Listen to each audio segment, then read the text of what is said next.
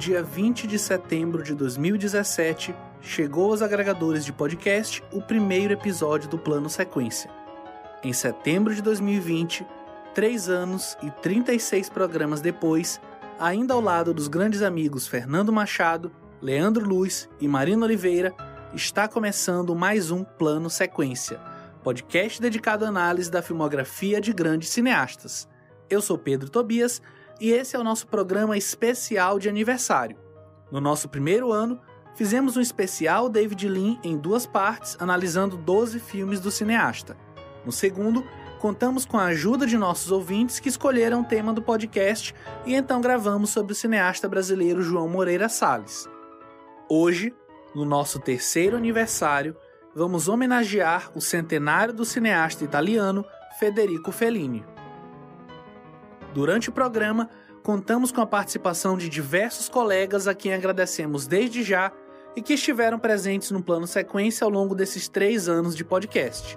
Nesta gravação, discutimos os seguintes filmes da carreira do cineasta: Os Boas Vidas de 1953, Noites de Cabiria de 1957, A Doce Vida de 1960, Oito e Meio de 1963 Amarcor de 1973 e A Voz da Lua de 1990. Apenas para lembrar, como sempre, que as nossas análises são feitas com spoilers, portanto, fiquem atentos à minutagem de cada filme na descrição do programa. Sem mais demora, pegue seu fone de ouvido, prepare o café e nos acompanhe nesta jornada, pois a partir de agora você está em um plano sequência.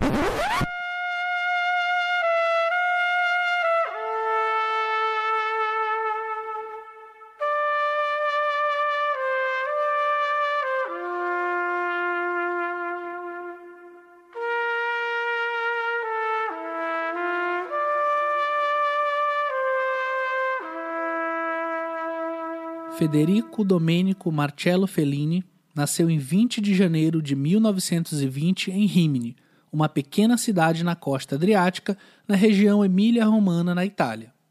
Com apenas 17 anos de idade, Fellini abriu a Febo, uma loja de retratos em Rimini com o pintor Demo Bonini. Decidindo-se pela carreira de caricaturista e escritor de piadas, Fellini viajou para Florença em 1938 onde publicou seu primeiro cartoon no Semanário 420. Após a libertação de Roma pelos aliados em 4 de junho de 1944, Fellini e Enrico de Seta abriram a Funny Face Shop, onde sobreviveram à recessão do pós-guerra desenhando caricaturas de soldados americanos. Nesse meio tempo, Fellini começa a escrever roteiros para diversos cineastas e se envolve mais profundamente com o neorrealismo italiano, quando Roberto Rossellini, que na ocasião estava trabalhando em Stories of Yesteryear, mais tarde chamado de Roma Cidade Aberta, o conheceu em sua loja e propôs que ele contribuísse com diálogos para o roteiro. Em 1950, Fellini dirige o seu primeiro filme, Mulheres e Luzes, em parceria com Alberto Latuada, que também assina a direção. Depois de viajar a Paris para uma conferência de roteiro com Rossellini, Fellini iniciou a produção de O Abismo de um Sonho em setembro de 1951, seu segundo longa, agora sozinho na direção. Estrelado por Alberto Sordi, o filme é uma versão revisitada de um tratamento escrito por Michelangelo Antonioni em 1949 e baseado nos fotoromanzi, os romances de histórias em quadrinhos populares na Itália na época. Em 1953, lança Os Boas-Vidas, que agradou crítica e público. O filme levou o prêmio Leão de Prata em Veneza e garantiu a Fellini seu primeiro distribuidor internacional. Em 1956, enquanto filmava Noites de Cabiria, Fellini soube da morte de seu pai por parada cardíaca aos 62 anos. O filme ganhou o Oscar de melhor filme estrangeiro e deu a Massina o prêmio de melhor atriz em Cannes. Em 1961, Fellini descobriu através de um psicanalista os livros de Carl Jung. As teorias de Jung de ânima e ânimos, o papel dos arquétipos e do coletivo inconsciente foram vigorosamente explorados nos filmes Oito e Meio, Julieta dos Espíritos, Satiricon, Casa Nova e Cidade das Mulheres. Em 1993, Fellini recebeu um Oscar honorário em reconhecimento de suas obras que chocaram e divertiram audiências mundo afora. No mesmo ano, ele morreu de um ataque cardíaco em Roma aos 73 anos, um dia depois de completar 50 anos de casado. Sua esposa, Julieta, morreu seis meses depois de câncer de pulmão em 23 de março de 1994. Julieta e Fellini estão enterrados no mesmo túmulo de bronze esculpido por Arnaldo Pomodoro. Em formato de barco, o túmulo está localizado na entrada do cemitério de Rimini, sua cidade natal. Segundo Fellini, abre aspas, falar de sonhos é como falar de filmes, já que o cinema usa a linguagem dos sonhos. Anos podem passar em um segundo e você pode pular de um lugar para outro. É uma linguagem feita de imagem, e no cinema real, cada objeto e cada luz significa algo, como em um sonho. Fecha aspas. Para falar sobre esse cinema onírico de Federico Fellini, estão aqui comigo Fernando Machado. E aí, Fernando, tudo bem? E aí, Pedro? Cara, feliz demais de poder falar de Fellini, ainda mais esse programa especial. Três anos, três anos de plano sequência. A gente, assim como, como o Fellini aborda os sonhos que, que podem ir para o passado, presente, passar no tempo, acho plano sequência me propôs, me propôs isso, né? Sair de, de filmes clássicos para contemporâneos e diretores de vários lugares. E a gente parou aqui é, na Itália para falar do Fellini, nesse centenário do Fellini. Então é um, um especial para a gente e é um especial também para o Fellini, que é um dos grandes diretores de todos os tempos. E acho que 100 anos é, de Fellini e parece muito fresco ainda o cinema dele. É algo que a gente vai debater bastante nesse programa. Com certeza. Aqui com a gente também o Leandro Luiz. E aí, Leandro? E aí, meus amigos? Estamos hoje em clima de festa, né? Comemorando três anos de plano de sequência. Felicidade, né? Chegar até aqui. Esse é o nosso 35 programa. É, Há controvérsias. Ah, porque teve um, o do Lean, né? Que a gente gravou é. dois, né? É. Então, acho que é um dia, um dia os ouvintes vão dormir com uma quantidade X de programas e quando acordarem vai ter uma quantidade X mais um. tá, mas de todo modo é o 35 diretor, né? Que a gente fala dentro, da, dentro dessa nossa proposta aqui de, de programas, que sempre foi é, tentar falar de, da forma mais plural possível, de enfim, a mais, maior variedade possível de cineastas que a gente encontra, que a gente gosta, é, dando preferência também para coisas que estão mais na nossa cabeça, para vontades particulares também de cada um de nós quatro. Né? A gente sempre mantém uma dinâmica de cada um de nós indicar um filme por vez, então sempre legal é, ter, essa, ter essa abordagem assim. E o Felinas, que foi uma decisão de todo mundo, né?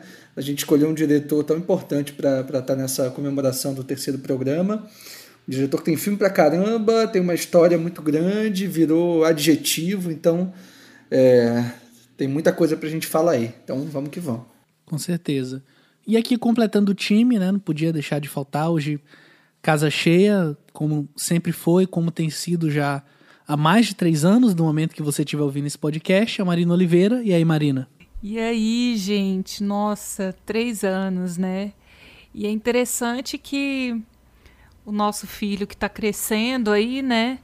É, a gente já conseguiu realizar um, um, segundo projeto nesse segundo ano de vida, né? Que foi o Fora de Quadro, é, que foi muito legal. E assim, três anos de podcast 35 diretores, mas as nossas, as nossas pautas continuam cheias, a gente ainda tem muita ideia para realizar, muito diretor para falar.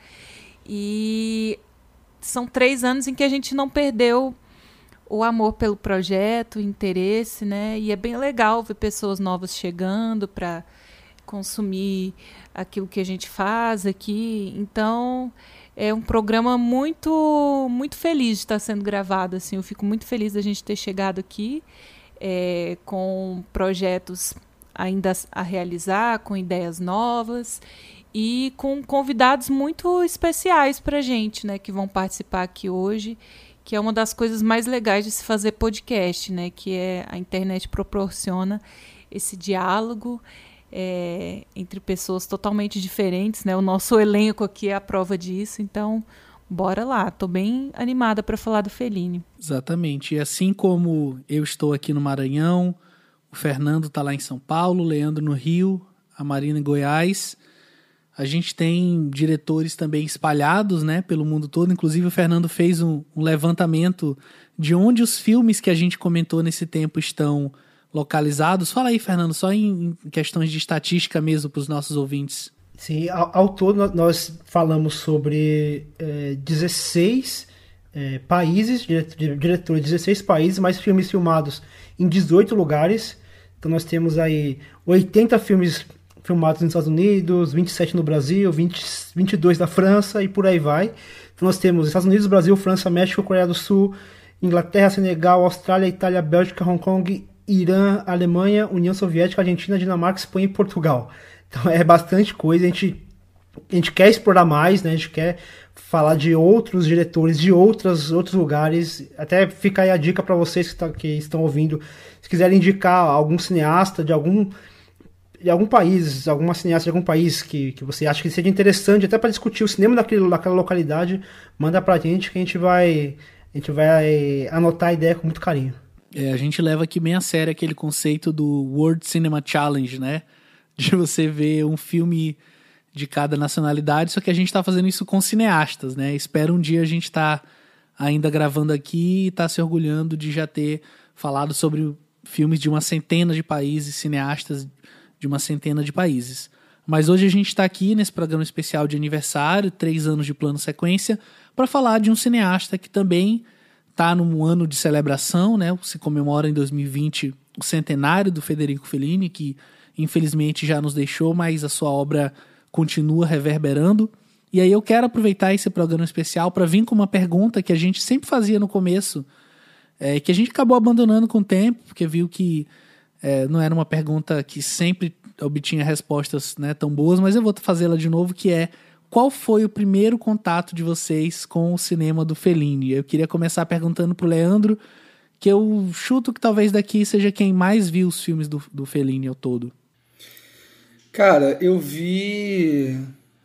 Até que eu consegui ver, acho que quase tudo do Fellini, na verdade, eu não vi tudo, porque ficou faltando aqui, dois do, do, dos filmes que ele faz em de filmes de episódios, né, essas antologias. Ele dirige uma que é L'Amore in Tità, em 1953, né, depois dos Boas Vidas e antes do Estrada da Vida.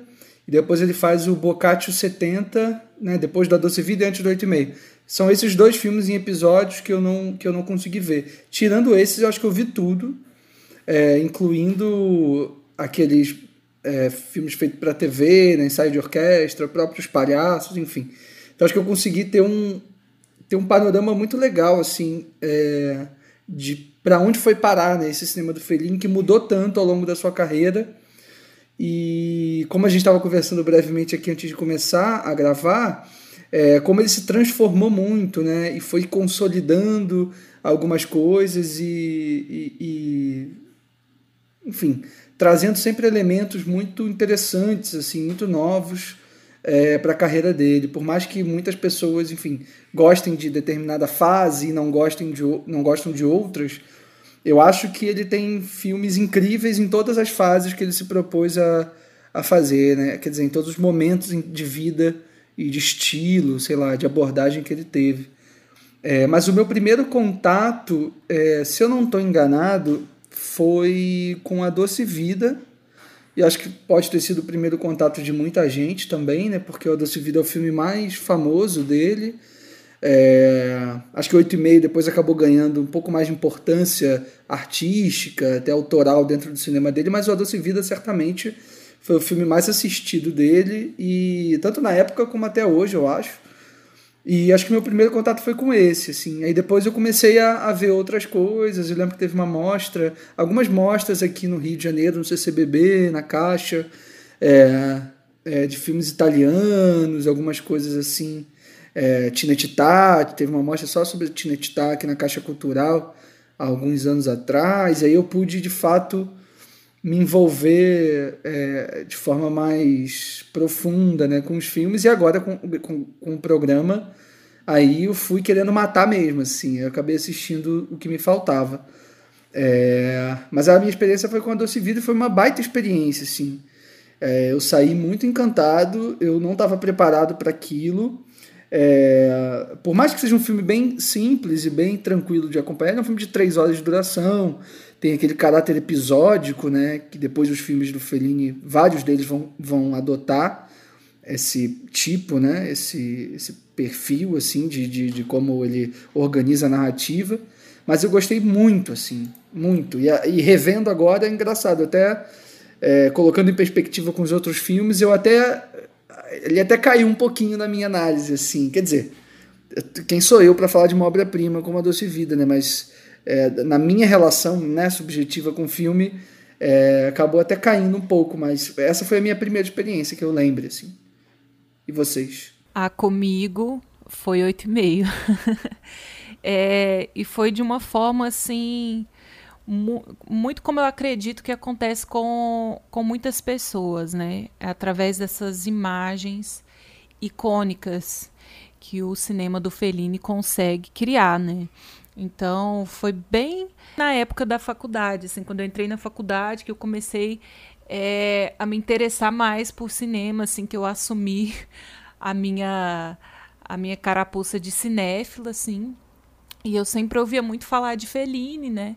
E aí fui pesquisar algumas coisas na internet e me deparei com essas imagens, né? Do Mastroianni com a corda amarrada no pé, do palco, é, é, do palco dessa configuração de circo e tal. E aí eu fui procurar o filme para assistir, né? E é aquilo, já comecei com, com um filme é, super emblemático da carreira dele. É, eu não, eu não sei, eu não indicaria como um filme para você entrar na filmografia do diretor, né? Que é um filme mais complexo, assim, mas eu de cara já fiquei muito encantada também. É, eu acho Oito e Meio um filme incrível. É, assim como todo o cinema do Fellini, é um grande delírio coletivo, assim, para mim. É, eu acho a mente do Fellini perturbadora e encantadora e genial, tudo ao mesmo tempo. Então, por mais que eu não conseguisse de primeira extrair tudo que o filme tinha para oferecer, né, é, já foi suficiente para me interessar pelo cinema dele e por cinema no geral, né, para procurar mais filmes, mais diretores é, não americanos. É, e foi isso, comigo foi oito e meio, depois a Doce Vida e agora pro, pro podcast, né, mergulhando aí é, e vendo ainda mais filmes da filmografia dele. Engraçado que essa pergunta me fez voltar no tempo e, e eu lembrei de que foi exatamente um filme sobre voltar no tempo que me fez conhecer o Fellini, porque eu comecei, eu conheci o Fellini numa época que as locadoras estavam, as locadoras aqui do meu bairro começaram a fechar então, como eles começaram a, como eles começaram a, a, fechar, a baixar as portas, começaram a vender muitos dos seus filmes. Então, eu fui lá e comprei um monte de DVD. Eles vendiam um real. E assim, era um DVD que vinha só a, um saquinho plástico com o filme dele. Não tinha, não tinha a capinha porque eles não comercializavam. Não, não entendi por que, que eles faziam isso. Mas é porque eu comprei e veio só a, o, o, o encarte dele, né? E dentro de um saquinho. E vários, dentre vários filmes, um era o Amarcord. Porque, apesar de eu conhecer muito o nome Fellini, muito se falava do Fellini, eu nunca tinha visto um do Fellini. E eu vi lá esse filme lá. E, e assim, eu peguei, meio que fui pegando, fui pegando, fui pegando. Ah, Fellini, vou pegar. E aí eu peguei, tá, levei pra casa, comecei a assistir fiquei encantado, assim, mergulhei demais naquela história. Foi um. Assim, geralmente o que, eu, o que eu ouço muito é que as pessoas, geralmente, a primeira vez que tem contato com uma obra do Fellini Principalmente se pega o felino da segunda fase, que é, que é um pouquinho mais cadenciado, que são histórias que não são lineares, que como o Leandro falou, tem uma estrutura narrativa é, em, em, episódios, né, uma, uma estrutura episódica, episódica e tem um estranhamento, assim, quem está acostumado com o cinema mais convencional, com uma estrutura mais convencional de roteiro, é determinada em três, em, em três partes, né, começo, meio e fim, e os três atos, e isso não acontece Principalmente com, com os filmes dessa segunda fase do, do Fellini, que é basicamente pós a Doce, a Doce, a Doce Vida. E o Amarcord me trouxe esse. Foi uma porrada, assim, quando, quando eu assisti esse filme. Eu fiquei realmente encantado, assim, com todos os personagens, que, vários personagens, um melhor que o outro. E eu fiquei completamente mergulhado, assim. Depois daquilo, aí eu comecei a, a buscar e fui atrás do 8,5, porque qualquer lista de melhores filmes, 8,5 vai estar tá lá, é, A Doce Vida, e aí você vai conhecendo as outras obras, somente essas obras da talvez da primeira fase, que não é tão é, não é tão popular, não é tão conhecida, apesar de ser bastante premiada, mas acho que, o, que o, o, o, sucesso do Fellini, assim, comercial mesmo, acabou acontecendo assim nessa segunda, nessa segunda fase. Mas eu fiquei encantado assim de cara, assim, não teve esse estranhamento inicial não, que, que muita gente tem. Foi de cara uma paixão por esse cinema, pela, pela forma como ele retrata e como ele cuida, como ele fala com carinho dos seus personagens, acaba refletindo também da maneira carinhosa com que ele lida com os próprios atores. Né? A gente vai ver durante, durante esse papo todo que como ele tinha essa, essa relação com alguns dos seus atores, né, com das, das suas atrizes que ele, que ele se envolvia muito emocionalmente com eles. É curioso que, diferente de vocês, o meu primeiro contato foi com uma fase anterior da carreira dele. E que é uma fase que por muitos anos, e eu vou já explicar porquê, eu imaginei que era uma fase definidora do que era o cinema do Fellini. Porque o Fellini, assim como acho que, por exemplo, o próprio Truffaut, é, um pouco menos, mas também o Kurosawa são diretores que eu sempre falava, não, são grandes diretores e que entra naquela história, ah, eu preciso ter uma bagagem para ver. E aí isso acabou servindo até como uma muleta por muito tempo para eu não ver nada desses diretores, assim. E até um dia meio sem querer, eu tinha feito uma oficina de direção para cinema. A, a formadora, que também é uma cineasta, agora me, me foge o nome, colocou um trecho do Noite de Cabiria e eu fiquei apaixonado, assim, tal qual o próprio Fellini era apaixonado, né, pela esposa, eu também fiquei super apaixonado por aquela personagem e pela forma como ela era filmada. E ela mostrou isso de manhã e eu cheguei em casa à noite e vi o filme assim, devorei o filme na verdade. É que fiquei muito tempo com isso na cabeça, até parar um dia para não, agora eu vou ver os outros filmes do Fellini e até foi uma espécie de surpresa negativa, assim. Eu ver filmes como A Estrada da Vida, o próprio Noite de Cabiria, sei lá, Os Boas Vidas, e depois você vê coisas como Oito e Meio, A Doce Vida, que são filmes que, apesar de terem uma conexão, eles seguem por caminhos muito distintos, né? É um negócio meio até assim, claro, para um cineasta com tantos filmes é esperado que você não vá seguir sempre aquela mesma fórmula. Mas é um negócio até curioso ver como há uma disparidade entre um filme e outro.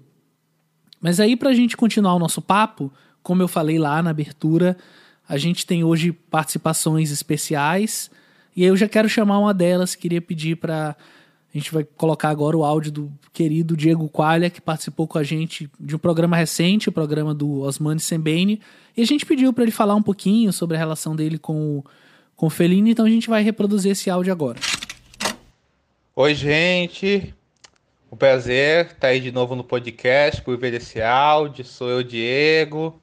Um abraço forte pro Pedro, pra Marina, pro Fernando, pro Leandro e tudo de bom para vocês. Um abraço forte para quem tá ouvindo e tudo de melhor para vocês também que estão aí ouvindo. Bem, em primeiro lugar eu queria parabenizar vocês, cara, pelo aniversário, pelo trabalho de vocês, que eu sou ouvinte, conheço desde o começo, que eu admiro demais. Vocês sabem que eu sou fã, de verdade. É um trabalho que me inspira pessoalmente, que eu só desejo bem. Essa iniciativa de vocês de cineastas das mais diversas épocas, estilos, nacionalidades, cineastas mais uh, canonizados, digamos assim, outros mais obscuros, sem fazer distinção, uma coisa que eu acho, além de, de vital, ainda mesmo, vocês darem reconhecimento para esses grandes nomes, assim, discutirem sobre eles de forma tão ampla. É, já disse isso no programa que eu, tive a, que eu tive a honra de participar com vocês sobre o Sem Ben, que eu adorei fazer. E tenho mais uma vez a honra de falar isso de novo. Bem, sobre o Fellini, o que fala de Fellini, né? Acho que ele é um desses diretores tão imensos que até é difícil a gente começar a falar sobre ele, né? Superar esse primeiro momento. Mas vamos tentar aqui. O meu, para começar, Uh, eu acho que os outros amigos que estão aí comentando, assim, que, que eu já devo ter tido a honra de ouvir participando com vocês e que eu também admiro bastante, devem ter falado do primeiro contato deles com o Fellini. Meu primeiro contato com o Fellini, eu lembro foi quando eu era bem moleque e vi da minha mãe um DVD do 8,5. A minha mãe tá fazendo curso de teatro e tal, conseguiu derreter. E ela foi estudar esse filme na numa escola de teatro para interpretação. E aí eu fui ver, eu tinha esse costume de ver filme com ela, esses filmes aí. E ela bem moleque, e eu, eu fui ver 8,5 com ela. E não, na verdade eu nem fui ver com ela. Ela foi, ela já tinha visto o filme, acho que foi dormir e eu peguei o filme para ver também. E eu fiquei muito confuso, assim, sem entender nada do filme. É, mas é, o filme não. Ele, ele, ele, teve uma, uma força sobre mim, ele ficou bem na minha cabeça. Desde, desde então, mesmo eu não tendo me entendido, não, não entendido, mas me, me ligado nele, sabe? Assim, não teve uma, uma conexão imediata, mas teve. É, mas mas ele, ele, ele ressurgiu uma força em mim. Uh, por mais por e não teve essa força por mais aquela coisa de idade, de momento, de bagagem mesmo. Anos depois, lá na faculdade, por 2017, 2018, foi aí que pela primeira vez eu vi o La Estrada e os Boas Vidas.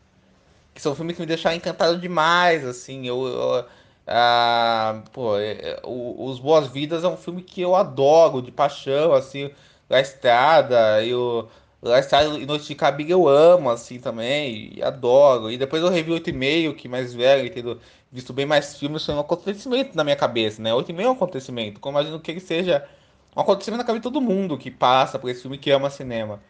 E aí esses acontecimentos se misturaram com o Abdulce Vida, a Macode, o, o de Cabine que eu já citei, filmes que transbordam não apenas uma paixão pela vida, não paixão pelas imagens, eu acho, sabe? Pela fantasia, sabe? Numa, é, é, a carreira do Fellini é uma carreira de eterna reinvenção, eu acho, sabe? Uma carreira que nunca ficou no piloto automático, sempre que se reinventou, que sempre cresceu, sabe? Sempre foi, foi, foi para vários caminhos, que ele sempre soube recriar temas que são preciosos para ele de outro jeito, sabe? Passando por um cinema que ele está entrando no território da fantasia, mas ainda equilibrando isso com um lugar bem único e de encantamento pelas, pelas esferas da realidade, por falta de palavra melhor, e depois indo para um cinema mais surrealista, na evolução natural de um gênio, sabe? Mas que sempre tocou nisso para encontrar um lado de fantasia da, da vida, nas lembranças, no passado, do, no lúdico, no que é mais duro ou visto como menor, na amizade, no amor, no cinema mesmo, assim uh, por todas essas esferas artísticas, uh, no circo, no teatro, no jornalismo, na música, nesses voos pela paixão, pela imagem, pela arte mesmo. Eu acho que o mágico do Fellini e o que deixa ele grandioso mesmo, como um dos grandes autores do cinema, é tudo isso. Enfim, é um prazer estar falando dele. E é um prazer estar falando dele nessa data com pessoas tão queridas que eu admiro tanto, de verdade, assim. E eu desejo tudo de bom para vocês, muito sucesso. E para encerrar, eu queria dar duas dicas. Eu não sei se os outros colegas vão fazer isso, mas eu queria dar, dar duas dicas. Os outros colegas e amigos vão fazer isso, mas eu queria dar outra, duas dicas de podcasts futuros. Assim, eu imagino que vocês tenham vários nomes aí que eu, que eu, que eu gostaria de ouvir, que vocês já estão anotados aí. Mas aproveitando que estão falando de um italiano, eu adoraria ouvir um podcast de vocês sobre o Tino Visconti, assim, acho que seria sensacional, de verdade, assim. E é, eu, que, eu queria também indicar um diretor é, norte-americano que eu tô conhecendo mais recentemente e que é pouco citado, e por isso eu vou indicar eles, assim, para já ficar no radar, que é o Richard Fresher, que é um diretor pouco conhecido, assim, que eu vejo que tem um, um, um, um, um grupo de, de admiradores pequeno, assim, mas muito apaixonado, e que está sendo redescoberto, assim, um dos meus cineastas favoritos da vida, o William Friedkin, assim, que eu amo de paixão, é um grande fã dele, eu descobri ele um pouco também por isso, assim, e ele tem filmes espetaculares, assim, eu, eu, eu acho que seria que seria bacana vocês irem, e, e, e, colocarem no radar para algum programa no futuro, num futuro tanto recente quanto muito no futuro, assim.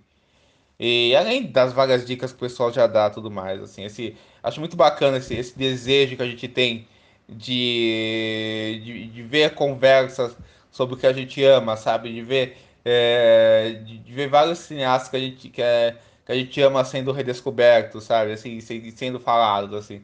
Eu acho isso muito maneiro, assim. E acho muito legal isso, assim. E eu, eu, eu admiro muito o trabalho que vocês fazem, tanto de ver conversa sobre cineastas que eu, que eu adoro, ou descobrir novos lados de cineastas que eu não conheço tão bem, ou que eu não sou tão próximo e rever ideias ou, ou olhar outros lados, ou, ou então conhecer vários cineastas, como por exemplo a dica do Mambete que vocês, que vocês me deram, e que eu fui atrás do programa, e é um nome que eu conheci também, por causa de vocês, e, e cineastas que a, gente, que a gente não tem tanto conhecimento e vai conhecer por causa do programa mesmo. Eu acho que vocês fazem um trabalho importantíssimo e que só tem e que só e que só gera de mim e acho que todo mundo que ouve admiração mesmo. Um beijão para vocês, um beijão para o Ferini e tudo de bom que a gente aprenda com o Ferini que é a arte, né? Que a arte pode ser muito encantadora, né? Principalmente nesses tempos que a gente vive, né? Essa, essa paixão pela arte, mesmo tendo concessões para todos os lados da fantasia que é, é, que, que não é uma coisa apenas doce, sabe? É uma coisa bem mais complexa que isso. E para a conversa que você tem com a vida, sabe? E, e, mesmo assim, é um negócio que encanta a nossa vida, que a gente está precisando desse encanto, né? Desses tempos. E é isso, beijão, gente. Queria é, primeiro agradecer, né? As palavras que o Diego falou, que nos emocionou bastante. E eu queria é, resgatar o que ele fala no final sobre a questão de a arte nos tempos atuais e tudo, porque eu acho que o Fellini ele tem um papel muito interessante, porque é um cinema que vem que vem do pós-guerra, que, que vem num contexto de neorrealismo italiano, e só que ele não se deixa moldar por isso, apesar dele, dele talvez nos roteiros dele ele tenha se mostrado mais neorrealista do que nos seus filmes, mas a gente consegue ver aí uma, uma verve neorrealista em seus, nas suas obras, mas muito sutil, mais pela pelo contexto do que pela forma como ele conta aquela história. Tanto que muito. É, muita gente criticou o, o início do cinema do, do Fellini dizendo que ele não era sério demais, ou ele não era neorrealista demais. E eu acho que é legal isso, é um cinema que não se encaixa nisso, apesar de, de ter a influência do neorrealismo, ele foge, ele consegue tentar trazer ali personagens como a Jassomina ou, ou como a própria Cabiria. É, para quebrar um pouquinho, para mostrar que, que a arte ela pode ir além daquilo, né? Que ela, que ela pode ir além do, daquilo que é, que é posto, daquilo que, que, que aquela época meio que impõe. Eu acho isso interessante no, no cinema do, do Fellini, mostra essa que, o que o próprio Diego fala, da uma inquietude, né? Durante a carreira toda do Fellini, ele sempre foi um diretor muito inquieto, ele nunca se prendeu é, a uma fórmula, a uma caixa. É difícil falar assim de, de um gênero fixo, assim, do Fellini é isso, né? Não, Fellini é muitas coisas ao mesmo tempo. E ao mesmo tempo não é nada. Isso que eu, eu acho muito brilhante assim, no cinema do Fellini. Como, como ele consegue misturar tudo isso. Isso faz o cinema do, do, do, do Fellini um cinema muito vivo, né? Fernando, você falou tudo agora. Isso de que é tudo e não é nada. Porque tem uma, uma frase do próprio Fellini é, naquele livro eu Sou um Grande Mentiroso, do Damien Pettigrew, que depois tem até um documentário também, né? Então tem essa mesma reflexão, né? essas, várias entrevistas que o Pettigrew fez com o Fellini. Tem a opção de ler o livro de entrevistas ou ver o filme, né? Que aí o filme acaba indo, entrevista várias pessoas, vai para outros lugares, mas é, eu acho o livro mais interessante. Tem um momento que o Fellini é, fala o seguinte: Meus filmes nascem porque assinam um contrato me dão um adiantamento, eu não quero devolver e, portanto, tenho que fazer o filme. Acho que essa toda essa dimensão né, é, dá conta do que, do que é o Fellini. Assim. E, Diego, que áudio lindo, valeu demais. A gente vai ter outros ao longo do programa também. Ai, Diego, muito obrigada, viu? Eu escuto seu áudio, eu fico sorridente. É, você meio que tem essa mesma missão do plano de sequência, né? Eu te acompanho muito no Twitter, eu vejo você sempre é, resenhando e comentando sobre diretores de tudo que é lugar. É, e a gente vê a paixão que você tem pelo cinema, então ter o seu, o seu apoio aqui com a gente é muito legal. É, ele falou né, de como existe essa evolução no cinema do Fellini nas diferentes fases, né? E assim como o Fernando também comentou, e o Pedro falou uma coisa interessante, né? Que é, como ele via uma, uma distância entre um filme e outro dessas diferentes fases, e para mim já é agora vendo o, a obra dele como um todo, né? Vendo bastante filmes é, eu já vejo uma evolução extremamente natural e óbvia entre os filmes dele, assim. Mesmo os que mais diferem um do outro, eu vejo uma coerência ali de uma evolução de um cara que nunca parou de crescer, sabe? Que estava sempre seguindo em frente. E para mim, o Fellini é aquele artista no cerne, assim, no no core dele, porque ele é um cara que não fez concessões em relação à arte dele, né? Ele, apesar de ser muito generoso com as temáticas, é, a arte dele era aquilo que ele acreditava 100%, né? A gente não viu ele se vender por um modismo ou outro para grandes estúdios e produtoras. E eu acho que por isso o cinema dele muda tanto, né? É, acho que tem uma, uma relação direta entre essas duas coisas. Ele muda, o cinema dele muda, então acho que é um reflexo direto do sentimento, do, do, do estado de vida que ele está passando.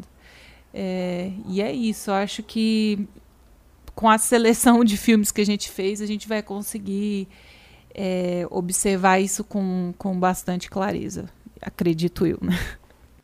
É, acho que uma coisa que o Diego fala que ressoa muito para mim é o cinema do, do Fellini ser esse cinema de um lugar de, de saudades e de um lugar de conforto familiar e esse lugar talvez de abraço de avô, de avó, esse lugar que a gente sabe que não tem nada novo para oferecer, mas que tudo que ele oferece é muito bom.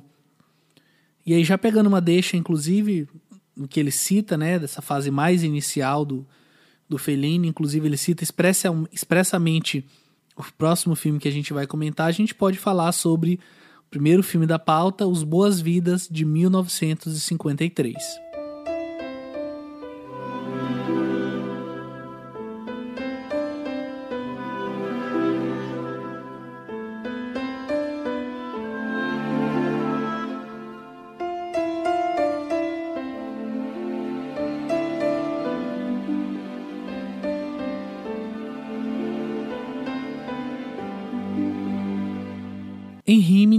Pequena cidade italiana, Moraldo, Alberto, Fausto, Leopoldo e Ricardo formam um grupo que nada mais faz da vida do que passar o seu dia em farras e conquistas amorosas. São sustentados pelos pais e não têm vontade nenhuma de trabalhar. No entanto, esse modo de vida acaba para Fausto quando ele engravida a irmã de Moraldo e logo é obrigado a se casar. E aí, gente, o que, é que vocês têm a me dizer sobre esse primeiro filme da pauta? Então, Os Boas Idas é um filme que eu gosto muito, muito, muito. Eu não conhecia, assisti pela primeira vez, assim. É, e eu acho que é isso. Mesmo quando é, a gente tenta enquadrar o, o Fellini num, num, estilo, né? No caso aqui, o neorrealismo, ainda não é bem isso, né? Seria o realismo do Fellini. é, para um começo de carreira, a gente vê que ele traz muitas dessas influências, né? Por, até por ter trabalhado como roteirista é, para diretores do neorrealismo. Mas aqui ele ainda consegue trazer a veia cômica que ele tem é, muito bem na hora de escrever os textos dele, né? É um filme, é um filme é, que trata de questões muito realistas mesmo, né? De uma, de uma Itália no pós-guerra. É, esse filme ele carrega essa áurea meio dessas desses jovens que querem muito sair daquela cidade pequena, mas que ao mesmo tempo não fazem é, por onde, né, para conquistar alguma coisa. Não existe muita ambição além de, de vislumbrar, de sonhar sair daquela vida e tal existe esse sentimento triste do pós-guerra, né, de um país muito devastado, que estava saindo assim de um, de um, de um regime muito, muito uh, autoritário. E aí ele ainda consegue dar uma leveza para esses temas, consegue trazer uma comicidade é, muito incrível para esse filme. É bem o olhar do Fellini sobre a própria vida, né? É, é um filme muito biográfico. A gente vê ele ali no personagem do roteirista, né? É, e desde aqui já fica claro que os filmes uh, do Fellini são muito biográficos, né? E é sempre a visão, é sempre o que está na cabeça dele, né? A visão dele de vida. É, eu amo esse filme, assim até mesmo da a, a, fotografia. Eu acho que para um, um, um, filme de começo de carreira é, já é um filme muito bem dirigido, que tem um ritmo muito legal. E para mim o que destaca mesmo é essa questão é, da abordagem que ele tem para um filme que em tese seria neorrealista, né? Um filme muito leve, com, com gags de humor muito, muito engraçadas, assim e que traz essa realidade de ser a, a vida dele contada ali. Eu acho muito, muito incrível esse filme. O, o que me fascina nesse filme é a fluidez com que ele transita por todos os personagens. São, são, são cinco, né, basicamente, que, que, tem o, o, protagonismo e como ele.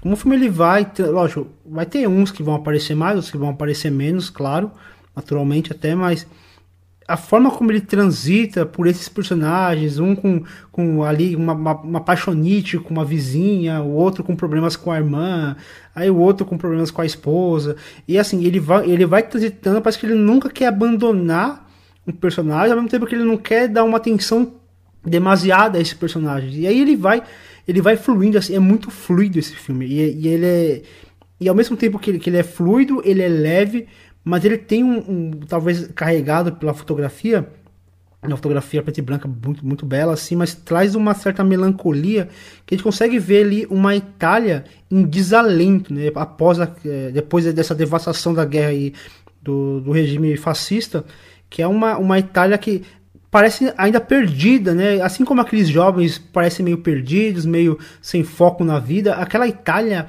meio que tá daquele jeito assim também, né? Meio sem, meio sem, sem entender para onde ir, meio desesperançosa, ainda muito ferida.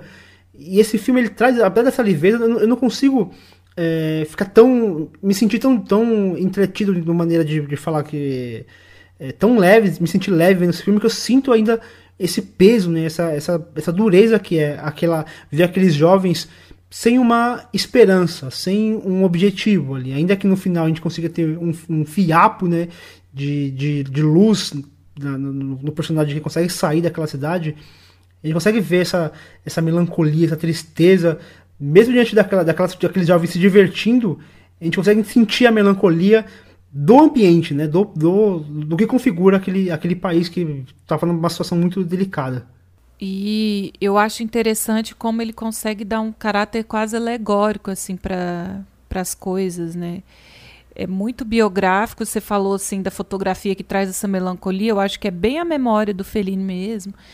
É, dele lá no interior, em Rimini, querendo sair e tal. Provavelmente ele tinha esse grupo de amigos que queria sair também. provavelmente ele foi um dos únicos que teve essa audácia, né?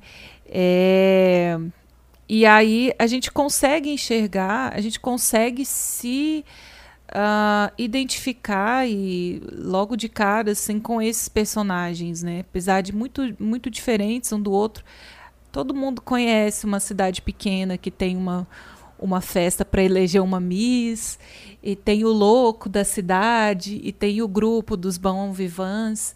Então eu acho que o Fellini desde sempre ele tem essa habilidade de de do, do micro para o macro, sabe? Ele parte de uma memória muito pessoal, é, muito cara para ele, e transforma em algo tão grande que a gente aqui no Brasil consegue é, se identificar com isso, assim. Apesar de o Brasil não ter passado por essa guerra, ficado devastado, assim, esse sentimento de, de incompletude, sabe? De você estar tá num lugar e você achar que aquilo não é suficiente, querer sair e tal. Acho que isso é meio que universal, assim. Então a gente consegue se identificar muito fácil com as pessoas, as situações que ele coloca ali. Pois é, Marina. Acho que muito dessa melancolia e dessa identificação é, em relação às boas-vidas tem a ver com essa aproximação bem evidente, né? Total do Fellini com o universo que ele filma aqui, né? Você tem, acho que nos Boas-Vidas, quer dizer, Os Boas-Vidas é o terceiro filme que ele faz, né? Antes tem Mulheres e Luzes, que é um filme é, que ele dirige com Alberto Latuada, né, co-dirigindo.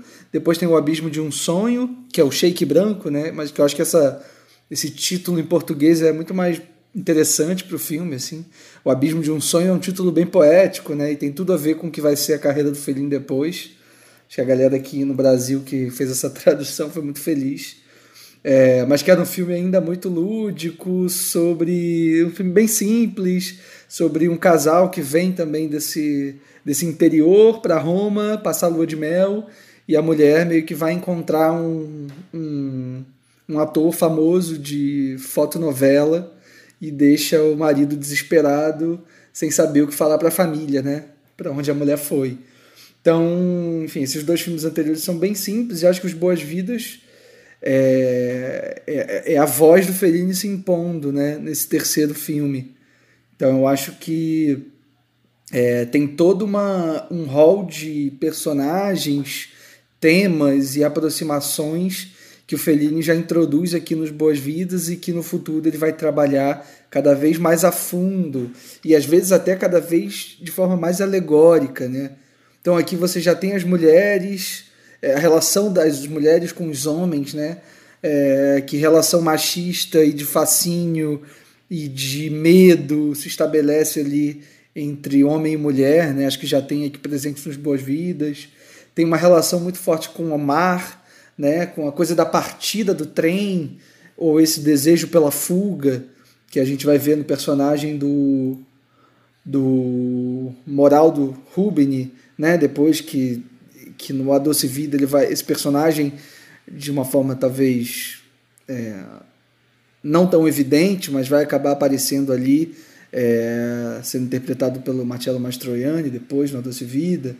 Então tem, essa, tem esses vários elementos, né, vários protagonistas de uma obra é, que o Fellini vai, vai expandir muito depois. Assim. E acho que vocês falaram muito bem que, que outros, outros dois fatores que estão aqui e que depois vão estar presentes em vários momentos é, é a coisa da, de uma geração solapada pelo fascismo, né?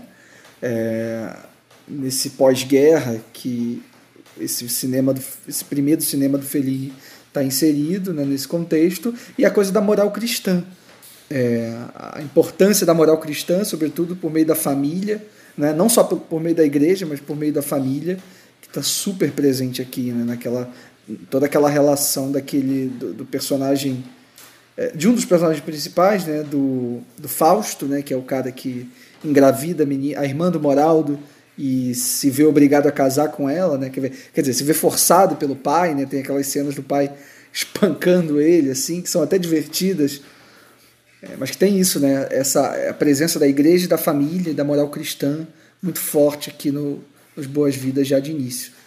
É, é uma coisa que eu acho incrível, assim, do cinema do Fellini, é que o cinema dele está sempre incumbido de crítica social, mas nunca é panfletário, sabe? Nunca. É, tem alguns filmes de umas fases mais à frente que são filmes com discursos feministas, como Cidade das Mulheres, né? Que tem esse discurso é, bem marcado e tal, mas no geral ele consegue ele consegue entrelaçar essas críticas sociais no filme é porque na verdade os problemas da sociedade, aquilo que a gente deve julgar certo ou errado, eles estão eles são parte do, do realismo, né? Seja seja sonho, seja acordado, é, ele trata com uma naturalidade isso, então nunca parece forçado. E até quando é muito muito extravagante, como no caso do Roma de Fellini, que ele faz um tem uma sequência longuíssima ali de um desfile de roupas de papa, né? Que é Aliás, mara... cena. É maravilhoso aquilo, aquilo, assim. é maravilhoso. Até quando ele chuta o balde, não parece forçado, entende? É, eu adoro quando ele coloca essas críticas sociais é, de uma forma muito orgânica nos filmes dele. E ele, ele amadureceu demais, assim, de um, de um filme pro outro. Você, a gente pega ali uhum. o, o, Abismo de um Sonho, que, que é, que, é, um filme. Eu gosto bastante, mas você sente ali que é uma direção ainda engessada, ainda muito muito crua, apesar da, do roteiro ser muito bom, você, você consegue sentir que ali é, é, meio, meio travado. E aqui não, aqui já está totalmente fluido. Parece um, um, diretor com anos e, e muitos anos de experiência. É, é, é inacreditável assim a, a, evolução que ele tem de, de, de um, de um filme para o outro e tipo em pouco tempo assim. E, e mesmo numa época assim que, que os filmes eram feitos meio que meio que quase que a toque de caixa assim. E ele faz um, uma obra densa, pesada, assim, mas sem perder a leveza, traz bem característica, bem característico do, do, diretor, de uma maneira leve, mas sem parecer boba também, né? É um filme divertido, mas que em momento algum ele, ele soa como algo bobo. Eu acho que esse filme, ele tá muito próximo daquela definição que a gente aprende nas aulas de literatura ali no ensino médio, do que é o, o carpe diem, né? Essas, essas figuras humanas é, e sobretudo masculinas e falhas e que têm as suas contradições gigantescas, elas estão muito próximas do que a gente enxerga como esse ideal da juventude tardia, né? Porque todos ali são os atores, eles são mais velhos do que os personagens que eles interpretam e ao mesmo tempo os próprios personagens que eles interpretam são personagens que estão deslocados desse tempo que eles estão vivendo no sentido psicológico, então tudo que eles vivem ali é uma coisa muito juvenil, é uma coisa muito do, da, do jovem adulto, e você não sente que eles são jovens adultos, pelo contrário, que eles são homens formados, mas que eles estão de certa forma fugindo daquilo que de fato eles é, deveriam estar vivendo para corresponder à idade ou para corresponder ao estado, enfim, psicológico do que se espera.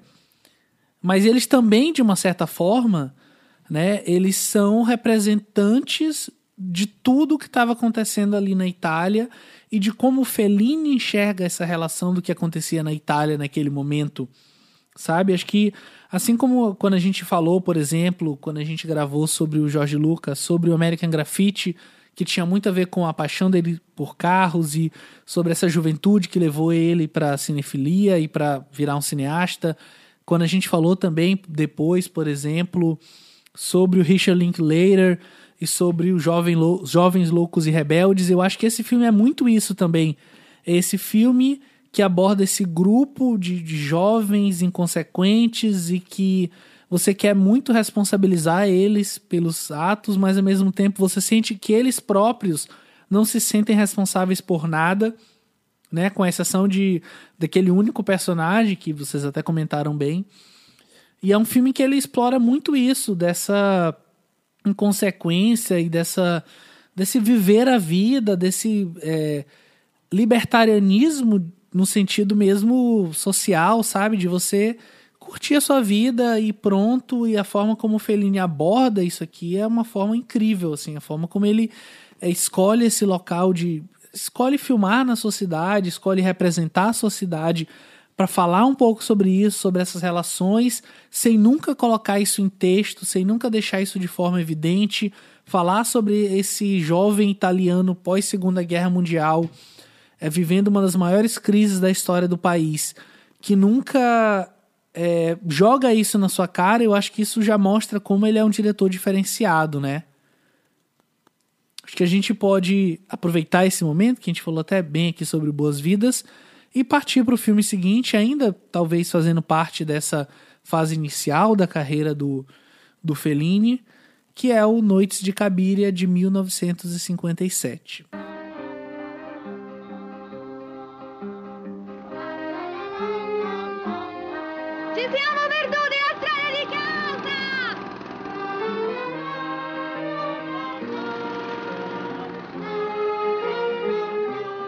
Cabiria, Julieta Massina, é uma jovem romântica e ingênua que se prostitui para sobreviver. Mesmo enfrentando muitas dificuldades, ela demonstra uma confiança impressionante e sonha com verdadeiro amor enquanto sofre constantes desilusões amorosas. Produzido por Dino De Laurentiis e estrelado por Julieta Massini, com quem Fellini se casou em 1942, o filme se inspirou em notícias sobre a cabeça decepada de uma mulher recuperada em um lago e nas histórias de Wanda, uma prostituta de periferia que Fellini conheceu anos atrás. É uma coisa que o Leandro falou no filme anterior, né, sobre as figuras femininas no cinema do Fellini. É, eu acho que aqui a gente já consegue ter um vislumbre é, né, maior desse, dessa visão muito particular que ele tem, que também está envolto em críticas sociais, né?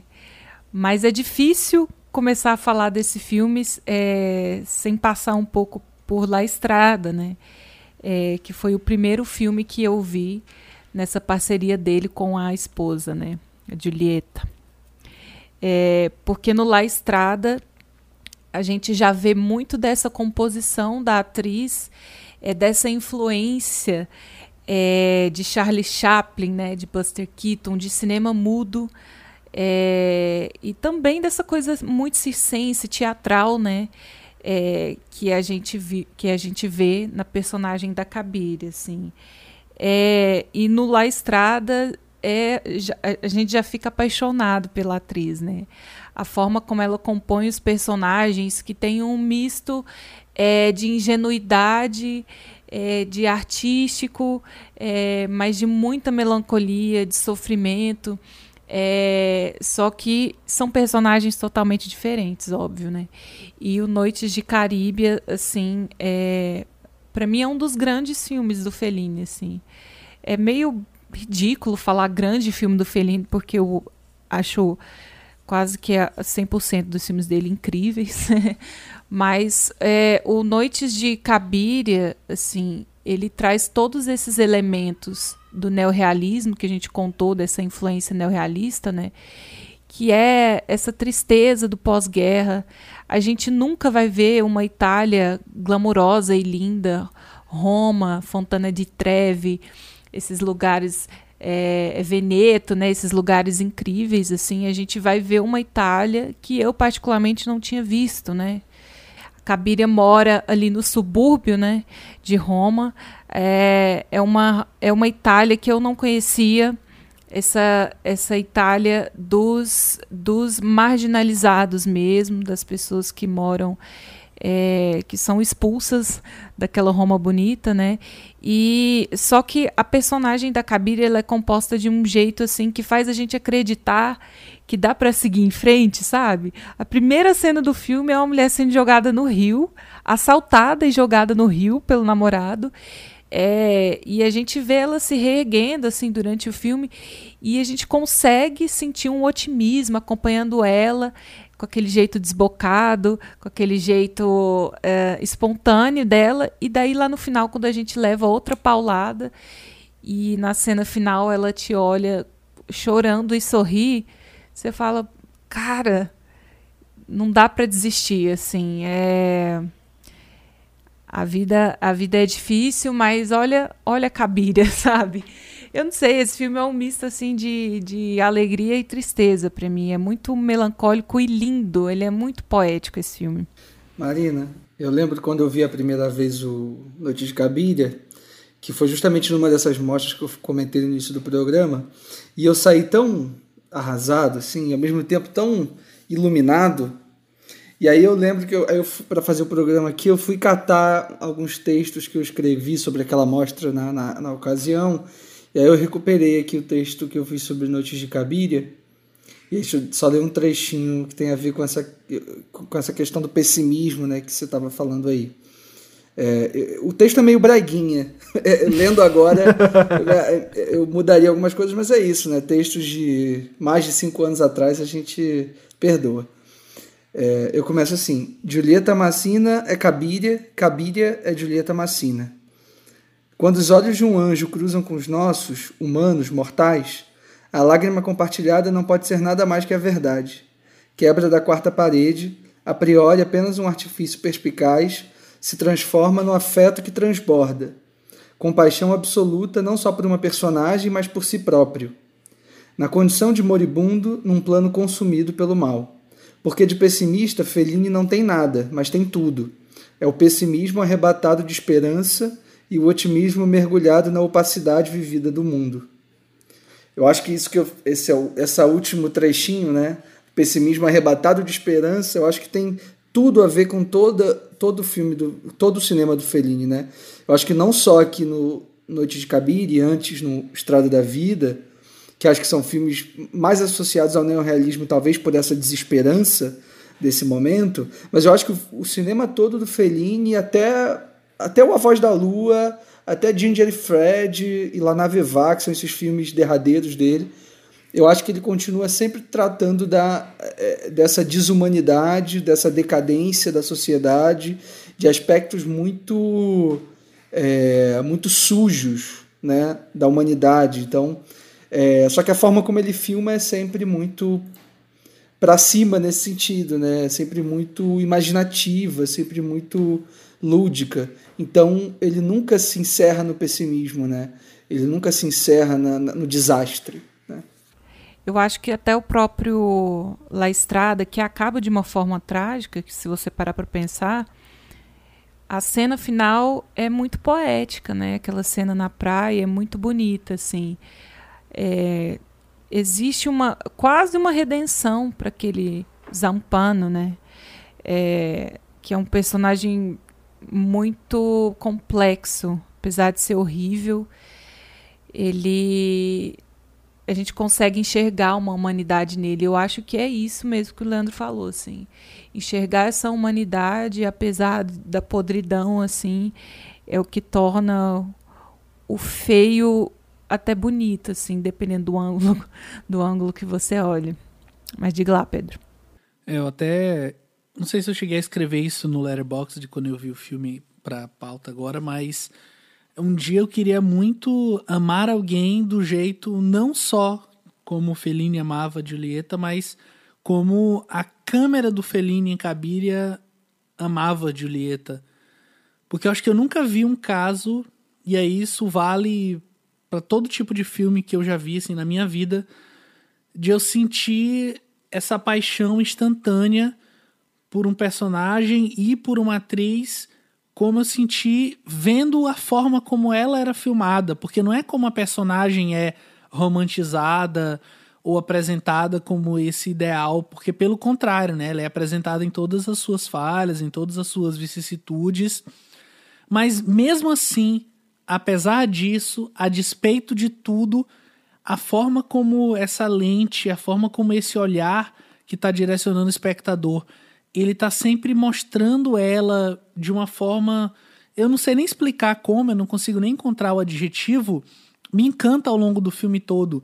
E a própria Julieta, sabendo explorar isso, né, ela como uma excelente atriz, ela consegue entregar uma coisa assim de de outro mundo mesmo. A forma como ela abraça esse filme e carrega ele nas costas é uma coisa assim muito muito muito própria mesmo dela e do próprio filme e do Fellini.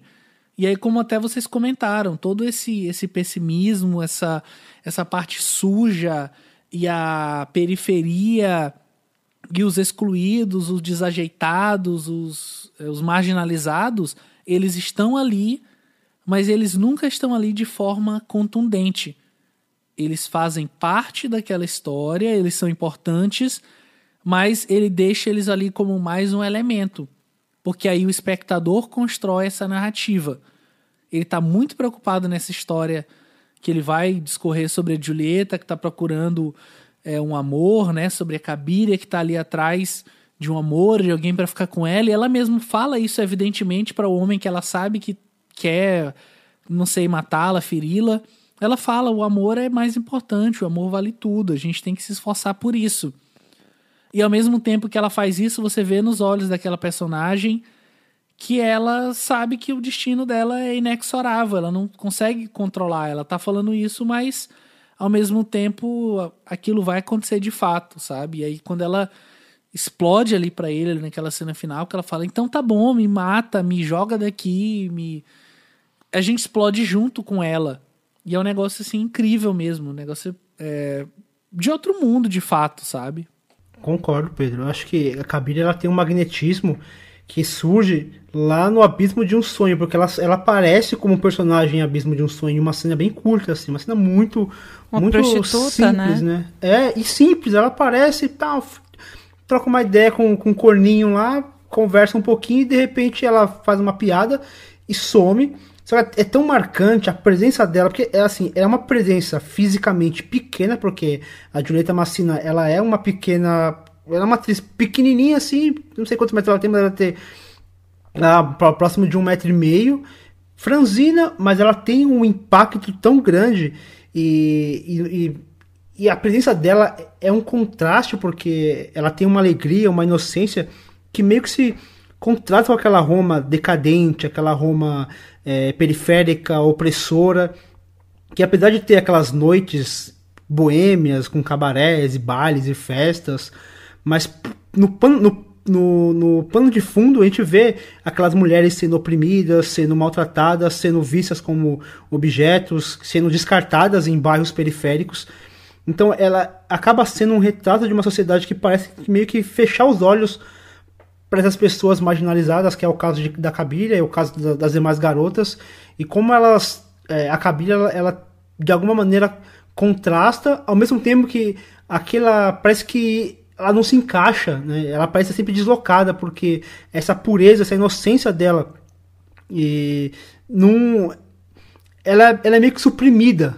Só que no final, é isso que é, que é, é interessante no, no, no cinema do Fellini, aqui nesse filme especial, no final há um sopro ali de, de esperança, né? Meio que ela tá ali naquele, naquela trupe circense, é meio que como que a arte resgatando aquela pessoa. É como se o Fellini estivesse comentando que a arte vai ser a única maneira de resgatar a, a Itália daquele pós-guerra, daquela depressão.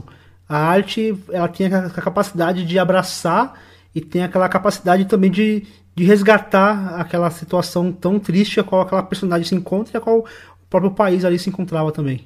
E tem uma coisa que, que eu, eu acabei pensando agora, assim, que, que eu consigo fazer um paralelo com outros filmes dele, que é, falando dessas críticas sociais que ele faz sobre a decadência né, social, assim, como ne, depois, nesse pós-guerra, né, que a gente vê uma, uma elite totalmente vazia de uh, de sentido, de sentimento. Então, como é, essa elite é, é, até retratada de forma ridícula e como eles eu, eu enxergo essa, essa disparidade entre noite e dia assim nos filmes do, do Fellini né como essa vida boêmia ela tem um brilho ela tem uma ela abre porta para possibilidades então a Cabiria quando vai para a noite ela se diverte, ela até chega a conhecer um ator famoso e tal. Mas quando o sol nasce, né, como é feia aquela realidade, como uh, a situação fica estranha, né? Nada era, era aquilo que ela tinha vivenciado na noite anterior. Eu vejo isso muito no Dolce Vita, né? Como a vida é doce de noite, mas quando amanhece é tudo tão feio, tão estranho, assim. Então, aquela coisa, né? À noite os gatos são pardos, né? Aí quando amanhece, a gente consegue ver essa feiura das pessoas, da sociedade. Eu vejo isso bem aqui no Noites de Cabiria também. Aquela cena é, que ela vai com um cara, né? Com um cara que é até meio famoso que ela conhece, vai para casa dele. É, aí tem todo um jantar ali no quarto e tal. Aí chega a namorada do cara, né? E aí ela fica ali a noite toda trancada. trancada cachorro, é, né? Acho que isso representa bem o que você está falando, né? E eu, eu, gosto também de fazer uma relação, né? Que vocês já falaram do, do A Estrada da Vida, mas eu gosto também sempre de lembrar que entre o Estrada da Vida e Noite de Cabiria, o Fellini faz um filme chamado Atrapassa, Il Bidone, que é um filme protagonizado pelo Broderick Crawford, que é um, um um ator de Hollywood, né, e tal, que, que resolve, que Fellini passa a trabalhar com ele ali nesse filme, e isso marca também um movimento que o Fellini faz em alguns filmes, né, em alguns momentos da carreira dele, de trazer atores hollywoodianos para é, hollywoodianos ou ingleses, né? Quer dizer, americanos, atores ou americanos ou ingleses para atuar nos seus filmes. No Atrapassa também tem o Anthony Quinn, né? Tá lá no Lawrence da Arábia, que a gente falou aqui no podcast sobre David Lean. E, e aí o, esse personagem no Atrapassa, do Broderick Crawford, é um personagem muito interessante também, é, que tem tudo a ver com essa decadência, tem tudo a ver com essa relação de dia e noite que eu achei foda que você falou, Marina, porque a sequência final do Atrapassa, assim, sem, sem dar spoiler para quem ainda não viu, é, até porque não é um filme da nossa pauta aqui, então vou preservar, mas tem um momento em que o personagem passa por uma situação muito grave ali, física e de abandono. E ele é, o filme é basicamente sobre vários, mafi vários personagens que são mafiosos e vão pregando peças e, enfim, é, pregando algumas trapaças, como diz o título do filme, é, em várias pessoas ao longo do filme. E aí tem algumas consequências, né? principalmente para esse protagonista. Então o final é, é muito interessante, assim, tem vários planos numa das sequências finais desse personagem atirado no chão, é, completamente devastado, é, com o Fellini ali com aquela câmera é, às vezes próxima e às vezes distante, tentando criar uma relação de abandono em relação ao personagem, que eu acho que tem muito a ver com essa sequência, com a sequência de abertura e com a sequência final do Cabiria, né? Só que eu acho que aqui no Cabiria o Fellini ele dá um passo que é um passo de gênio mesmo, que é justamente aquele plano final e aquela quebra da quarta parede, né? É, é, é um lance muito de gênio você é, reverter é, todo um, um, processo que o filme estava trazendo, né? A ver com o neorrealismo italiano, como a gente falou, todo um processo desolador e trazer para o final, para aquele último plano, para aquele movimento super simples e ao mesmo tempo tão complexo da Julieta Massina e da personagem olhando para a câmera, né? Acho que inesperado ele... também, né? Nossa, muito inesperado, quer dizer, é... se você não sabe, tomara que as pessoas que viram esse filme foram sem saber muita coisa, assim, porque eu acho que é importante esse plano final sem você saber muito, né? E, e eu acho que no 8,5 o Fellini faz um processo um pouco parecido também na sequência final, assim, de subverter algumas questões que o filme estava trabalhando. Eu acho que falando especialmente sobre o Kabir, a gente consegue notar como o filme e o cinema do Fellini é um cinema político, mas de uma forma muito micro. Né? Ele não vai apontar os defeitos da sociedade, ele não vai apontar as é, agruras da sociedade italiana e do governo italiano e do que a Itália se tornou e os males do fascismo e as suas raízes é, mesmo no pós-guerra. Pelo contrário, ele vai mergulhar no mar que é a Itália para apontar como isso afeta os indivíduos e como isso afetou uma geração de forma individualizada naqueles personagens. E aí isso vale para Cabiria, isso vale para os personagens que o Marcello Mastroianni vai interpretar. Isso vale para um conjunto de personagens que ele vai apresentar ao longo da sua filmografia e que, mesmo independente do que eles façam, parecem estar sempre presos na forma como é, aquela sociedade se moldou e na forma como a Itália é refém do que aconteceu a ela, sabe? É quase como se eles estivessem num ciclo que é impossível de sair, mas que o Fellini nunca mostra qual é. Ele só está mostrando quem são aqueles personagens a partir do que aquele mundo apresentou para eles. Com certeza. É... E assim, só para fazer um comentário de uma crítica que ele faz nesse filme e que ele vai reforçar em Roma, é, que é a questão do público e, é, a, a, recepção do público em relação à arte, né? É, tem uma cena linda nesse filme, né? Que é quando a Cabiria entra num, num, num teatro desses, um, não é um cinema, é um teatro, né?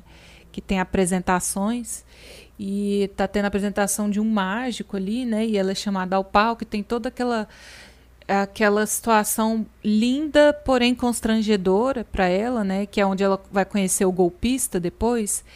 É, e eu acho que aqui a gente consegue ver essa parte onírica do Fellini envolvendo o filme, assim, né? Que parece um sonho mesmo aquele momento ali. é, que a Cabiria é hipnotizada. A gente consegue ver uh, o, o, o, preciosismo que tem no texto do Fellini, né? No La Estrada tem um diálogo lindo em que o itinerante ele conversa com a, com a é Gesomina, a, a personagem da, da Julieta lá, né? Ele explica que até uma pedra tem uma função, tem um valor e tal. É um texto é, muito simples, mas muito lindo. E nessa cena também tem é, é, é diálogos lindos, assim, da Cabiria se abrindo e mostrando como ela tá, ela como qualquer outra pessoa tá atrás de, de afeto, né? E aí ele faz uma crítica muito interessante é, através do público, né? Que tá, que tá ali extremamente desrespeitoso, né? Com, as, com os apresentadores ali e mexendo com ela é, e jogando coisa no palco e tal, em que em Roma é, ele vai extrapolar isso daí, que é uma coisa que aconteceu de fato na Itália, né, no pós-guerra, assim, é, como o público estava desrespeitoso com os artistas, ainda mais esses artistas é, mais itinerantes, esses palcos menores, né, é, como essa recepção do público pode ser desrespeitosa. Eu acho que isso aí vai mudar muito é, a maneira como ele faz os filmes no futuro também. Acho que a gente pode então partir para o filme seguinte da pauta, que ele vai fazer três anos depois e talvez ao lado do 8,5, um dos seus maiores sucessos, A Doce Vida de 1960.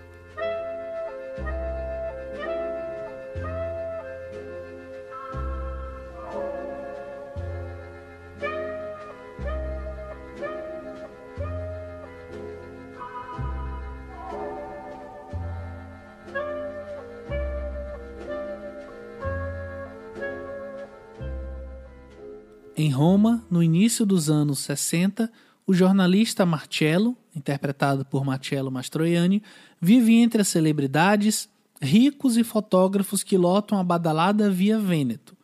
Neste mundo marcado por um vazio existencial, Marcello frequenta festas e conhece os tipos mais extravagantes em busca de um novo sentido para a sua vida. Aqui é como se o se o Fellini estivesse filmando não a Cabiria, mais aquele personagem que eu falei, né? Que ela encontra, aquele famoso que ela encontra na noite e vai para casa dele, né? Como se o foco tivesse nessa outra camada da sociedade, né?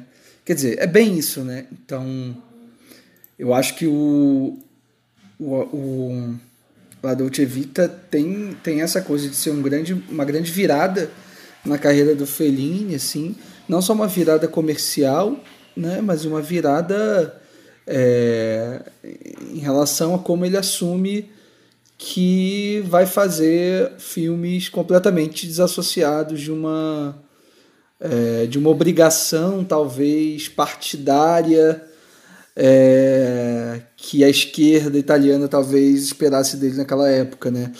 Uma das coisas que a gente não falou no início, nas considerações iniciais, mas que eu acho importante de, sinalizar aqui, para quem não, não sabe, é que o Fellini ele sempre foi muito atacado, é, tanto pela, pelas, pelas camadas conservadoras, né, a igreja, por exemplo, que quis censurar a Doce Vida, por exemplo, como também pela camada, é, pela galera da esquerda, né, pela galera, galera do Partido Comunista. Eles diziam que o Fellini ia na contramão da obra do Rossellini, por exemplo, né, de ter uma atuação muito política, até do próprio Luquino Visconti no início. Então, o Fellini ele acabava sendo muito criticado pelos dois lados e ficava naquela, enfim, naquela corda bamba, né? E acho que até o 8,5 ele acaba fazendo muito em função disso também, né? Ele dá várias respostas para várias perguntas é, ou para várias exigências que fazem dele. Então, acho que nesse sentido, A Doce Vida ele é muito importante para o cinema do Fellini, mesmo que não seja o meu, o meu filme favorito dele, mas tá ali situado com uma importância muito grande, né? É, que, eu, que eu gosto desse, desse filme, para além dessa mudança de, de, da própria maneira de, de, estruturar a história mesmo, né? Aqui já começa a habilidade de se focar num personagem único, que é o Marcello. É, esse personagem ele vai é, transitando por vários por vários quase um sketch, né? Por várias histórias, por, por vários, é, como fala, vários episódios Mas o que, o que me chama atenção aqui é como em todos esses episódios há ali um jogo de aparências que, que serve para divertir aquela sociedade de espetáculo. Né? Tudo ali é um espetáculo, mas é um espetáculo completamente vazio. Né? É, o Marcello ele, ele tem um esforço ali, parafraseando ali um provérbio bíblico do rei Salomão, um esforço para alcançar o vento. Então ele, ele, ele tá ali repleto de amantes, de festas, glamour, mas ao mesmo tempo ele não tem nada, né? Ele não tem, ele não tem uma, ele não tem um objetivo claro de vida, ele está buscando, né, encontrar um, um, motivo de vida, uma razão de sua existência, mas ele não tem o que ele consegue encontrar, como por exemplo a Silvia, que ali é meio que é, um ideal inalcançável, né, que ela, ela é a busca de, de algo que, ele, que o próprio Marcello não sabe o que, que é. É, e a, eu acho que o próprio Fellini mesmo, ele vai desenvolvendo o filme, parece que o filme não tem uma um objetivo assim, tipo, é, muito claro. O filme ele começa, ele tem um meio, ele tem um final. Então durante o filme a gente, a gente meio que sabe o que vai acontecer, ou a gente projeta o que vai acontecer. É, é muito solto né, nesse sentido. Isso é algo que, que, que traz uma mudança na forma de estruturar o filme e é algo que me agrada muito. Apesar de eu achar que o filme, por retratar essa, essa digamos, essa elite desesperançosa, essa elite boêmia, sem nenhuma, sem nenhuma pretensão, acaba deixando o filme um pouco, talvez, arrastado demais, ou talvez sem foco em alguns momentos, ou desinteressante em alguns momentos. Mas acho que, ainda que seja uma, uma, uma, uma coisa que talvez não tenha me cansado, eu entendo o que, que o Fellini quis mostrar com isso. Que essa, essa coisa vazia, essa coisa que não, não significa nada, que não tem significado algum, ele vai pegando esses, esses elementos e jogando em cena para criar esse, essa, esse vazio essencial mesmo, que acaba pesando um pouquinho, mas faz todo sentido para a história que ele quer contar. E eu acho que esse filme tem muito disso também. Nossa, para mim é o contrário, assim, eu acho uma aula de ritmo esse filme.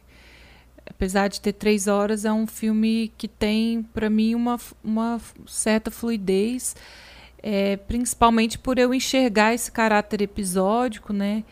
É, e essa dicotomia que eu, que eu já comentei antes, assim, ele está fazendo um estudo de classe aqui, né, dessa burguesia, é, e como essa burguesia, essa elite vazia do pós-guerra trouxe, é, movimentou todo um mercado, toda uma indústria de entretenimento, né, ali com os paparazzi e tal. São muitos comentários num filme só. É, assim, da, do glamour da noite com a decadência do, do dia, né? Como ele está sempre em busca de algo para seguir, para acreditar, e quando ele acorda, parece que está sempre pior, assim. E aí é interessante como a esquerda pega ele para criticar, é, mas eu consigo enxergar muitas críticas no, no trabalho dele, aqui, principalmente no Dolce Vita, assim, é pautas da esquerda mesmo, assim, ele critica muita coisa do capitalismo, dessa maneira consumista que a gente vive, e até a própria igreja, né, aqui nesse filme tem uma sequência onde eles vão para um cobrir uma matéria de uma, uma criança lá, que, umas crianças que são meio que profetas, né? É uma cena muito esquisita também. E aí as pessoas ficam ali embaixo de chuva, é, em busca de um milagre, em busca de algo para acreditar.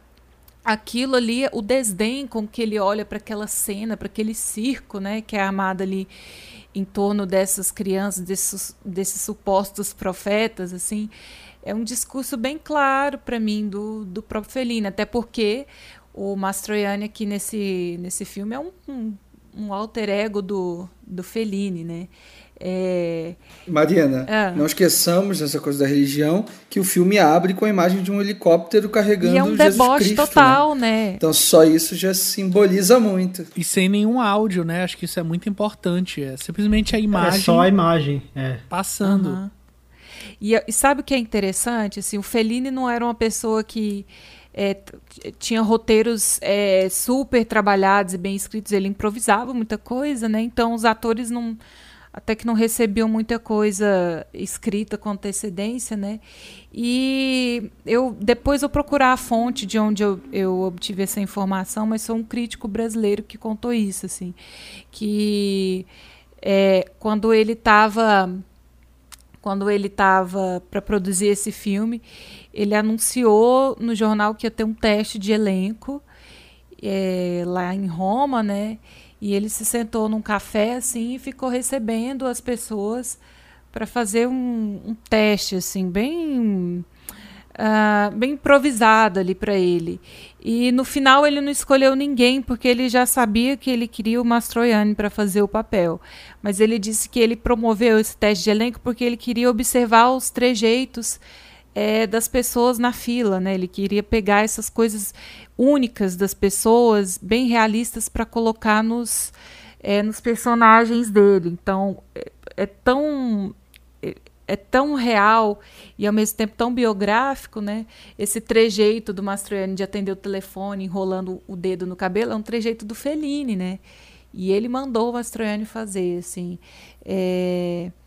Então, eu, eu fico, fico surpresa, né, de ver tantas críticas da igreja eu entendo, assim, mas da própria esquerda, né, é porque ele não fazia a militância dele de maneira incisiva, panfletária, né, mas é, Leandro está discordando de mim.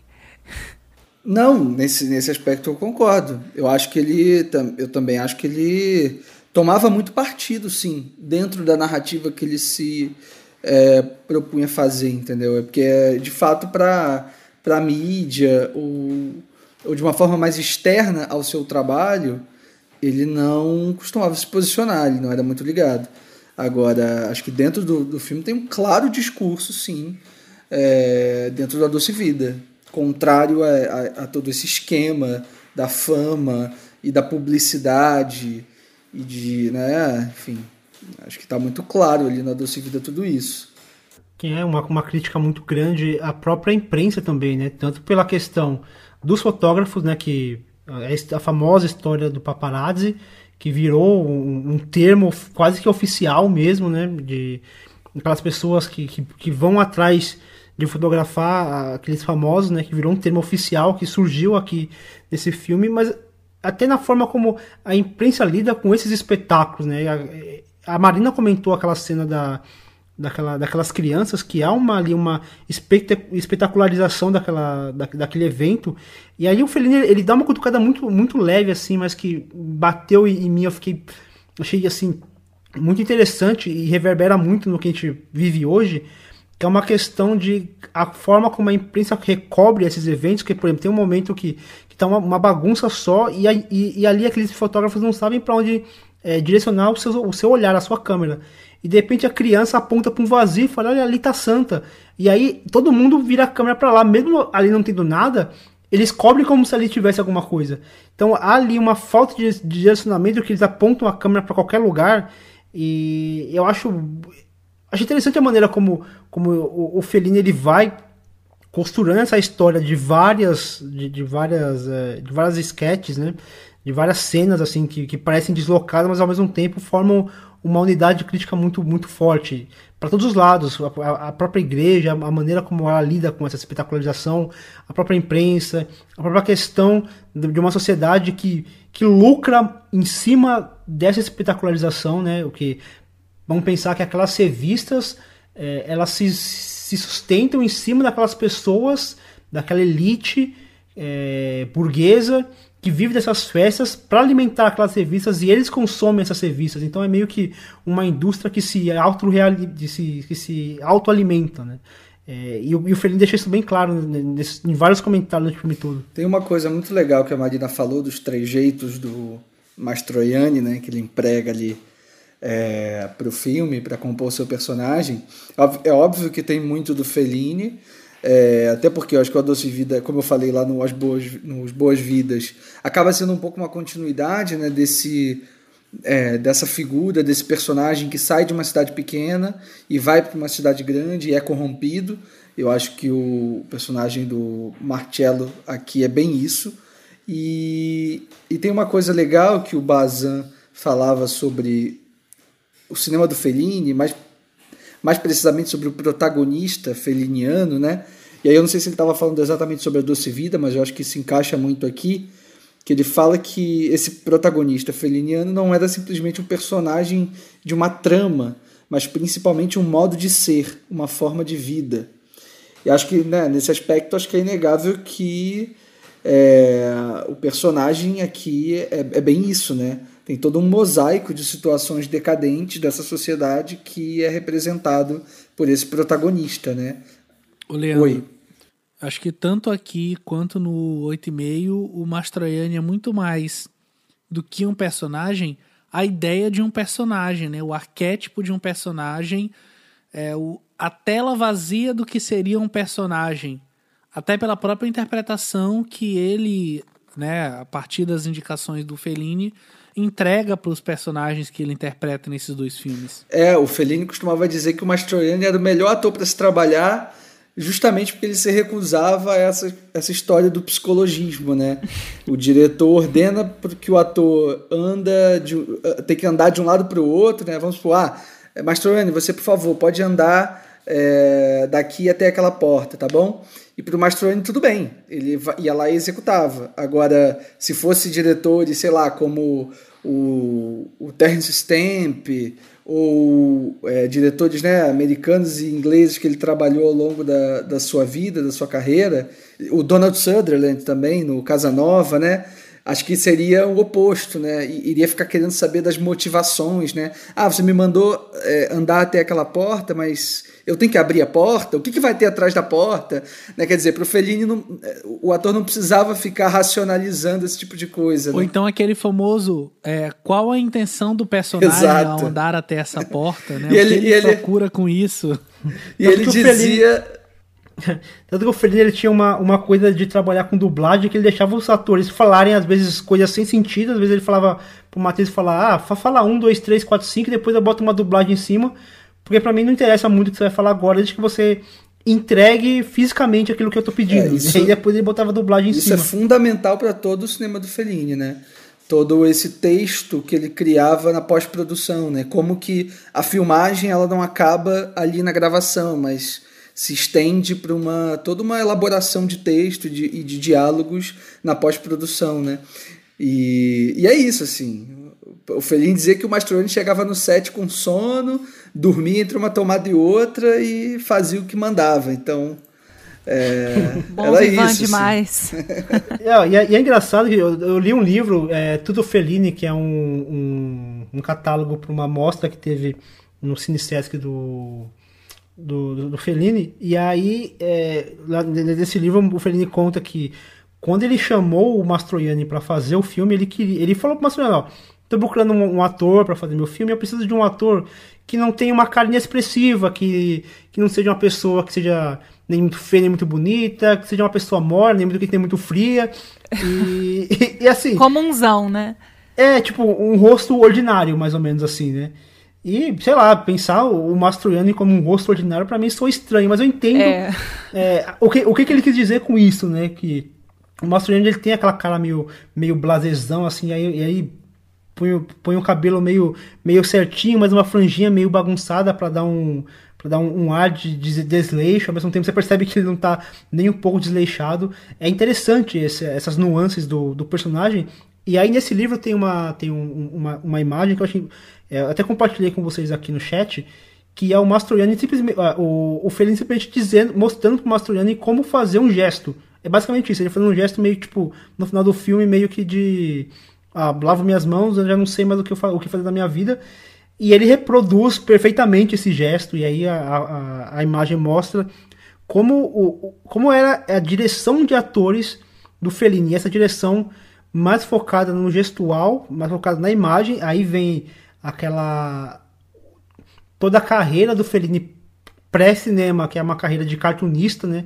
Ele até fazia cartoons de soldados americanos que, foram para a guerra. Como ele trabalha essa, essa questão da figura imagética e depois ele vai trabalhar com texto. Para ele, o mais importante naquele momento é aquela imagem que ele vai focar ali, que ele vai focar. Por isso que as imagens do filme do filme do filme são tão impactantes. Qualquer, qualquer imagem que você pare ali para você observar, é um frame interessante porque ele trabalha muito bem a mise-en-scène e depois ele aplica o texto, né, na pós-produção. É, eu acho que em especial, assim, o, o tamanho, a proporção que esse filme tomou está muito ligado a essa composição de quadros, né? essa, essa força imagética que tem mesmo. Né? A cena da Fontana de Treve é uma cena que está no imaginário de qualquer pessoa, cinéfilo ou não. Assim, tem gente que não viu o filme e conhece a cena.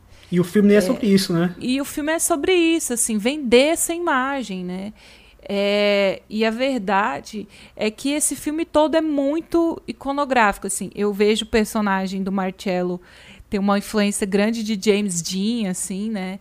Esse cara meio descolado, bom vivant e tal. E eu acho que, é, para além dessas imagens muito fortes é, que o Fellini consegue produzir com essa fotografia muito elegante, muito sofisticada, é, a gente tem o reforço aí da trilha sonora, né? É, que é uma parceria aí do Fellini com o Nino Rota, né?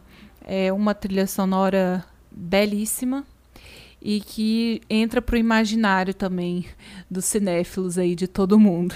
Sem dúvida, acho que a gente demorou até muito para falar do Nino Rota, né? Que é uma peça chave na carreira do Fellini, né? praticamente o fiel escudeiro dele para compor todo esse universo, todos esses personagens, né? E eu só queria fazer um último comentário é, em relação ao Doce Vida, que eu acho que a gente falou muito desse retrato dessa sociedade e dessa decadência e desse vazio, né, desse tédio desses personagens.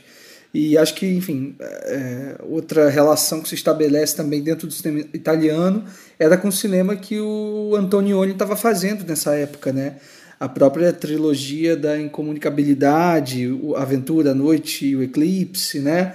Todo aquele universo de personagens que vagam é, por, sabe, por cidades italianas ali, e aquele glamour e aquele tédio. Acho que A Doce Vida é praticamente um filme que tá junto com isso, né? Até por conta do primeiro do, do daquele plano na, na primeira cena, né, na primeira sequência da Doce Vida, que é ele tentando, o Mastroianni tentando ouvir o que as meninas no helicóptero estão falando e pelo barulho ali da hélice batendo ele não consegue ouvir. E, no plan, e no, na sequência final também, né, quando ele tenta ouvir o que aquela menina está falando na praia, né, depois de ele ter passado por aquilo tudo, depois daquela cena final é, incrível, né? Quer dizer, cena final não, essa cena anterior, né? A cena final, que ele tá ali com a mulher e aquela loucura toda acontecendo na, na casa, ele jogando aquelas penas do travesseiro pro alto, enfim, toda aquela decadência que culmina na praia com aquele monstro morto que é, é, vem, ali na, vem ali na areia, né? Aquela raia, não sei.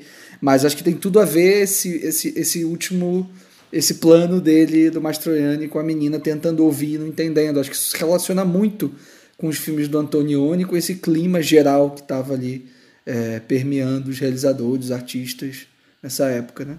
É, Leandro, é, é algo que eu pensei assim e acabei não falando. Agora, com esse, com, com esse seu comentário, eu lembrei. Esse filme La Dolce Vida, acho que é um, um comentário muito muito incisivo sobre incomunicabilidade, né? Como a gente tem a mídia, os paparazzi, muita informação, muita foto, muito tudo, né? Artistas vindo do exterior e tudo mais, mas como as pessoas não conseguem se comunicar. Então tem esses momentos em que ele as mulheres falam e ele não escuta. É sempre esse paralelo entre ele e as mulheres, mas entre ele e as pessoas em geral. Então, como ele tenta dialogar com o próprio pai, é um pai que parece ser meio ausente, assim, meio um pai meio paia, sabe? E ele tenta desenvolver diálogo com o pai dele e não consegue em diversas ocasiões. Tem um momento até que o pai larga ele para sair com uma dançarina. É, e depois ele tem uma namorada, né? Uma namorada a qual ele trai bastante, mas assim, ele tenta se comunicar com a namorada, não consegue. A namorada é, que claramente sofre de depressão ali. E parece que ele não tenta entender essas motivações dela, eles discutem, tem uma cena feia de briga no carro, né? Ele larga ela para trás, depois volta e busca. Eles não conseguem se comunicar e ele tem um interesse amoroso ali. É, então, quando chega o momento do filme que a gente acha que vai haver uma evolução para o relacionamento dos dois. Eles claramente estão apaixonados, né? Só que para conversar com ele, ela se, se retira para outro cômodo. Assim, eles conversam é, pelo um, pelo por uma corrente de ar que passa ali numa fonte, sabe? Então existe essa barreira, essa dificuldade de se comunicar. E quando ele finalmente se abre, né, e diz ali para ela, nossa, vamos, vamos ter alguma coisa mais séria, eu tô apaixonado por você, ela começa a se pegar com outro cara, assim. Então, é, são situações meio, meio, absurdas, mas eu acho que o Fellini está querendo dizer assim, como essa sociedade fala muito, mas se comunica muito pouco, né? Muito, a gente consegue aproveitar muito pouco do que essas pessoas estão falando. Marina, as cenas de só quem, é. só para informar, quem faz uma crítica muito boa a respeito dessas relações, né, com a incomunicabilidade, com esses filmes do Antonioni que eu falei, é a Pauline Kael ela, ela, na verdade, não gosta dos filmes, ela não gosta do A Doce Vida, não gosta desses filmes do, do Antonioni, e aí ela relaciona também com o ano passado em Mariambá, do Alan Resner, que, que ela odeia isso? também. Mas é legal ver essa, essa visão dela ela sobre esses de filmes também. do que ela gosta? ela gosta dos Scorsese. Acho que a gente debateu bem aqui sobre a Doce Vida e a gente pode partir para o filme seguinte, que até como eu comentei é ao lado da Doce Vida um dos maiores sucessos do Fellini, tanto de público quanto de crítica, que é o Oito e Meio de 1963.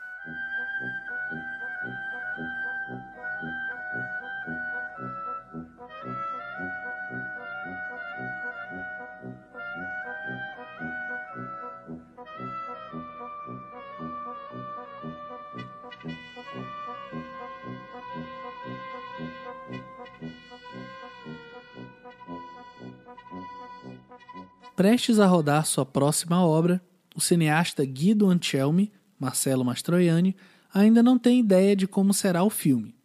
Mergulhado em uma crise existencial e pressionado pelo produtor, pela mulher, pela amante e pelos amigos, ele se interna em uma estação de águas e passa a misturar passado com presente, onirismo com realidade. E aí, já para começar esse nosso debate, eu queria colocar mais um áudio dos que a gente recebeu conforme a gente já colocou do Diego, comentando um pouquinho sobre a experiência dele em relação ao cinema do Fellini, para a gente já inserir aqui no, no nosso debate sobre 8,5. Difícil falar da minha relação com o Fellini em três minutos, né? mas vamos lá. É, a minha história com 8,5, é, que foi um filme que eu precisei assistir três vezes para me encantar com ele. Né? Primeira vez que eu assisti, eu estava na faculdade, né, que é quando a gente começa a assistir esse tipo de coisa, e muito influenciado por um colega que era chato demais, e achava Felino, Felino, Felino na terra e Deus no céu, e, e, e vivia falando né, de Oito e Meio, que era uma obra-prima e tal. E aí, quando eu assisti o Oito e Meio, né, um pouco aquela cobrança né, de, de, de, de, achar sensacional, eu lembro que eu achei muito chato e, e dormi no meio do filme. Né? E aí depois eu falei para ele, ele praticamente me tratou como um herege, né, por ter dormido no meio de uma obra tão genial. Né. Aí dois anos depois eu resolvi dar uma segunda chance para o filme, né? Que não é uma coisa que a gente faz com todo filme, né? A gente nunca dá uma segunda chance para um filme do Chuck Norris que a gente assiste e não gosta, mas né, com essas obras canônicas a gente acaba acaba fazendo isso. E aí eu, eu fui assistir o filme pela segunda vez, querendo gostar, querendo que rolasse aquele arrebatamento e também não rolou. Dessa vez, pelo menos, eu consegui ver o filme até o final. Né? Mas assim, eu continuei não entendendo onde é que estava a genialidade daquele, daquele filme, daquele cara. Né? É, e aí, a terceira ocasião, né, eu, eu tava. Isso aí já, foi um, já faz bem, bem depois, assim, né? Eu estava morando em Lisboa na época, fazendo parte do meu doutorado lá. E aí eu lembro que era no meio de um carnaval, assim, inverno, eu estava sozinho na cidade, uma coisa meio, meio melancólica assim, e num centro cultural perto de onde eu morava, eles iam fazer uma sessão em, em DVD, assim, né, nada muito especial, do 8 e meia, e aí eu falei, ah, não estou fazendo nada aqui mesmo, vou assistir de novo. E aí, por alguma razão, né, é, que eu acho que eu devo eu coloco um pouco na conta do contexto em que eu assisti, mas também de uma certa mudança na minha cabeça, de uma experiência de vida adquirida. É, de repente o filme bateu. Assim, e, e, eu lembro de, de, de, ficar com olho cheio d'água em vários momentos e, particularmente naquela sequência final, né, com aquela música e, e tudo mais. Né? É, e aí, a partir desse encontro com o 8,5, eu fui revisitar alguns outros filmes do Fellini e, e de, de, alguma forma eu me encontrei ali naquela obra. Não incondicionalmente, assim, tem filmes dele que não me descem de jeito nenhum, que eu acho ruins mesmo, né? mas tem ali um conjunto de obras é, 8,5 inclusive, os Boas-Vidas, é, enfim, a, a, o olhar dele sobre o Edgar Allan Poe ali que, que ressoaram em mim e continuam ressoando é, depois desse, desse primeiro encontro nada promissor. É isso. É, queria agradecer ao Tiago Monteiro que participou da nossa gravação sobre o Carlos Aichenbar, né? É, enfim, mandando um áudio bem, bem honesto mesmo, assim, bem, bem sincero, falando sobre essa experiência que não foi de profundo, é, profunda paixão, né, sobre o cinema do, do Fellini, especialmente sobre Oito e Meio. E aí, a partir disso a gente pode começar aqui o nosso debate sobre o filme. É, não foi paixão à primeira vista, né? Mas que depois rolou em... É igual cerveja. A primeira vez que você toma cerveja, você fala, é amargo. É. Aí depois você vai experimentando, você vai começando a gostar. Às vezes você vai estar demais. Pois é. Mas é um áudio engraçado do Thiago, né? Mas acho que é, talvez seja a, a, experiência de muita gente, né? Assim, com 8,5, que não é exatamente o filme mais fácil e tranquilo de você assistir de boa sem, sem, nem, sem qualquer tipo de aviso, né? Ou mesmo com os avisos, né? Como a gente que está né, dentro do cinema, quem fez faculdade de cinema ou quem assiste filmes desde muito cedo, já começa a apontar ali uma mítica do 8,5 de como é um filme importante para a história do cinema e como é um filme que quebra barreiras e tudo mais. Então, mesmo você sendo avisado, é, é um filme que te pega de um jeito muito estranho, assim. Pelo menos para mim também foi, foi bem estranho nessa, nesse primeiro encontro, digamos assim, com o filme. E, e só depois que ele foi me arrebatar profundamente, assim, é, a, a, ponto de virar um dos filmes da vida, assim, e tudo mais. acho que tem vários aspectos aqui no 8,5 que a gente pode destacar é, de importantes, de pessoais, né? Acho que aquilo que a Marina comentou lá no falando sobre as boas-vidas, né? De que é um filme muito que parte do micro para o macro. Eu acho que o 8,5 também tem muitas dessas características, né? De como é um filme absolutamente pessoal, né? É o filme mais pessoal do Fellini, talvez seja o filme mais pessoal da história do cinema e como ele se conecta com as pessoas, né? Como é que ele vai para o universal de um modo tão bonito, né? Mas falem aí também, comentem o áudio do Thiago e essa experiência de vocês com com 8,5. eu dou, eu ri muito com esse áudio. Eu acho que a gente precisa, o nosso meio cinéfilo, né? É, a gente precisa normalizar esse tipo de coisa. Não tá errado você dormir num filme. e às vezes não achar um filme que todo mundo diz que é incrível, você não precisa necessariamente achar ele incrível também, né? É, eu acho que no caso dele é, acontece muito comigo, assim, de, de maturidade, momento de vida. É, às vezes, no momento em que você está impossível você enxergar a genialidade num trabalho X, assim. É, precisa ter uma cabeça num certo lugar para receber aquela obra e tudo mais. É, e tá tudo bem. Mas eu acho a definição desse filme, assim, para mim é fazer fazer dos limões uma, uma, uma puta limonada, assim, porque ele parte de uma crise criativa que ele estava passando, né? Depois de já ter ganhado o Oscar, sendo extremamente ovacionado, eu acredito que ele não esperava que La Dolce Vita seria essa coisa barulhenta, estrondosa, é porque realmente assim para o começo dos anos 60 La Dolce Vita é, foi um pé na porta, assim, trouxe, trouxe imagens muito impactantes, assim. Tem, a gente não comentou, mas é, tem a figura de, de travestis ali, né? E tratado com muita naturalidade, assim. Então foi um marco para uma, uma geração mesmo. E eu acho que o Fellini não esperava isso, não esperava a cobrança da indústria. E aqui eu resgato a minha fala, assim, de que um artista que não faz concessões. Assim, eu acho que ele não deitou para as cobranças que estavam vindo em cima dele, de fazer, é, é, quem sabe, um, um novo La Dolce Vita, ou partir por um caminho A, B ou C. Ele, ele, ele galga o próprio caminho, né? Isso é muito interessante. Ele não vai pelo que as pessoas querem que ele, que ele faça. É, e aí ele usou essa crise pessoal, essa é até um pouco da raiva que ele pudesse estar sentindo, assim, das pessoas se acharem no direito de, de, de tal não o que ele deveria fazer, o que as pessoas esperavam dele, e transformou isso ah, num, num filme incrível, metalinguístico, onírico, circense. é, assim, é uma, é uma salada mista que para mim é o, é o resumo claro da cabeça do Fellini, assim. Eu penso que ali dentro da mente dele é aquilo que acontece, sabe? E um filme extremamente corajoso. É, o Leandro diz que é o filme mais pessoal do cinema. Eu acredito, assim, porque é um cara que assumiu as próprias traições, assim, no filme, né? é, colocou essa pessoa para atuar no filme, é, mesmo tendo um, um, relacionamento, um casamento muito conhecido, muito é, amado por todo mundo, e ele colocou ali todas esses, esses, essas falhas, uh, entre aspas, essas falhas de caráter dele, é, todos esses defeitos dele.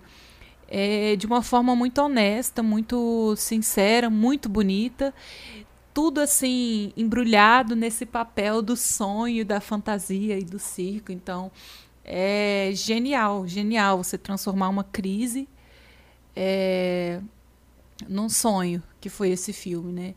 E aí eu queria puxar um comentário que eu fiz no começo das representações femininas. Eu acho que seria até melhor eu falar disso em Amarcó, mas eu já vou falar agora é, que a pessoa, quando ela cai num filme do Fellini, até num La Dolce Vita, esses personagens alter ego dele, né?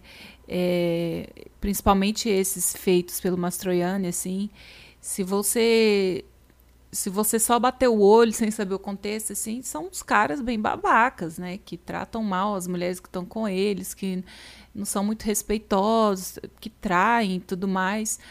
É, mas o, o ele tem uma, uma coisa de representar a figura feminina de várias formas diferentes, muito caricatas, muito exageradas. Então, sempre tem aquela figura da prostituta e às vezes essa prostituta ela, ela tem um olhar muito sedento, muito assim é, carnívoro, né? É, que vai ter, eu acho que é no próprio Amarcó, né? Que tem a a figura da, da prostituta. É, sempre vai ter a, apresentação de uma mulher gorda, grande, dos seios fartos, voluptuosa, é, da mãe que está sempre gritando e tal. Então, essas figuras femininas são sempre muito exageradas, muito grandes.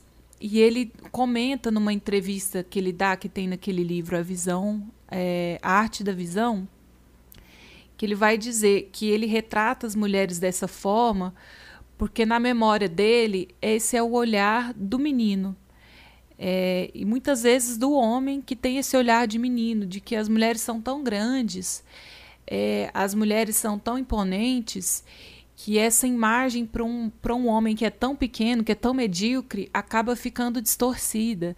Então eu penso nessa imagem da criança muito pequena, do menino, olhando para cima e vendo aquela mulher grande. E essa figura acaba ficando até disforme, de tão desproporcional que é a força daquela mulher comparada àquele homem. E a gente vê né, nesses personagens, nesses protagonistas masculinos dele, né, como eles estão sempre rodeados de mulher e como as mulheres têm uma influência, têm uma força e principalmente aqui no Ultimate que a gente tem uma sequência incrível do Arém, né?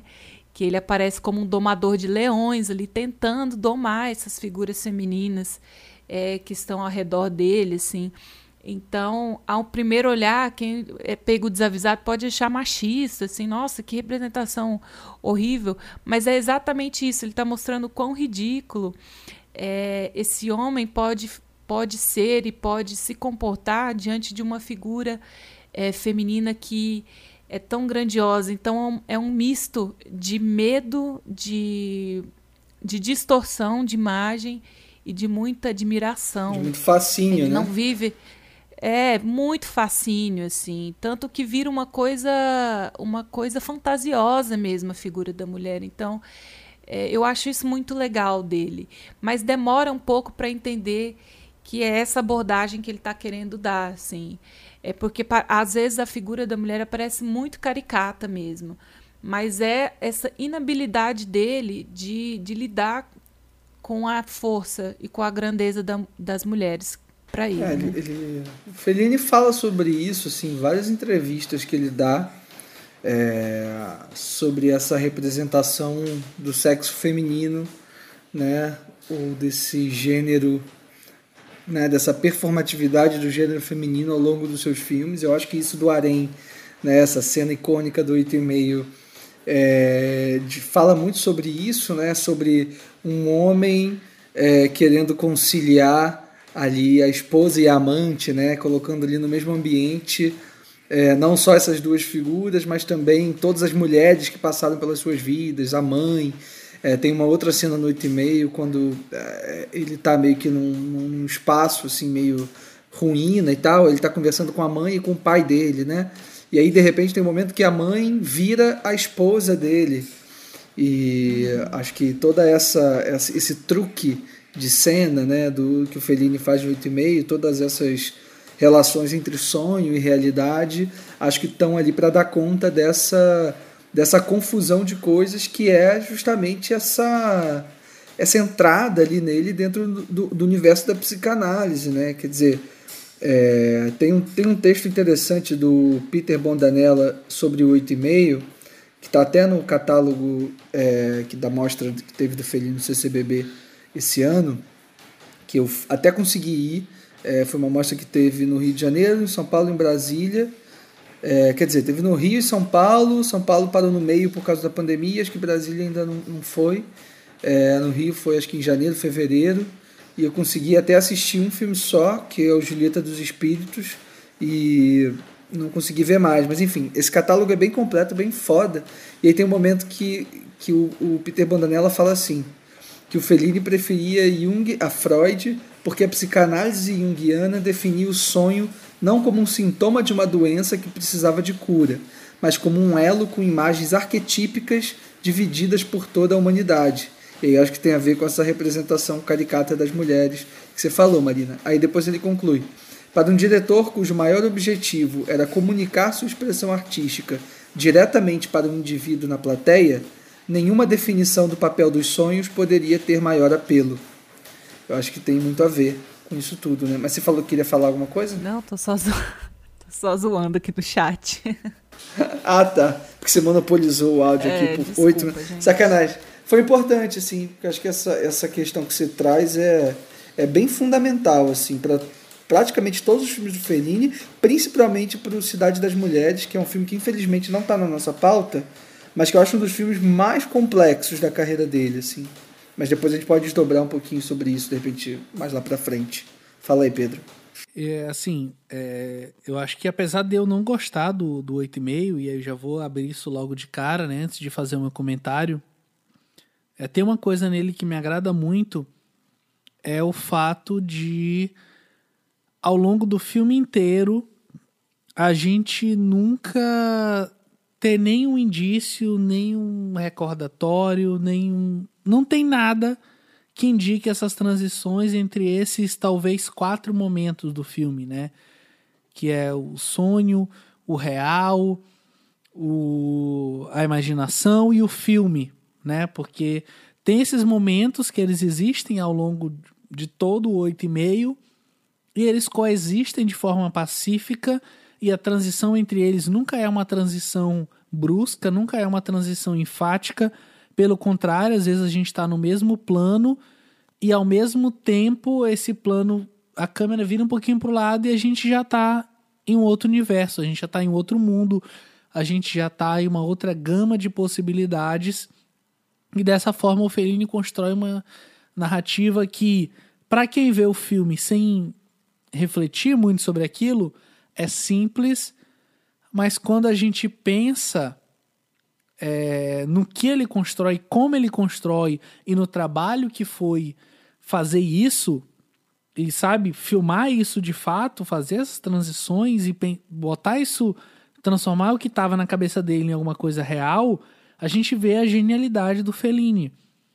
Porque ele faz isso de uma forma que pra gente soa super fluida, assim, que parece muito um trabalho é, de, ah, vamos picotar aqui, mas às vezes ele tem cenas onde ele simplesmente, no mesmo plano, sem cortar, né, enfim, no plano sequência, ele vira uma câmera e a gente está em outro universo, a gente está em outro mundo, a gente está vivendo uma outra experiência e que a gente só percebe isso quando essa experiência começa.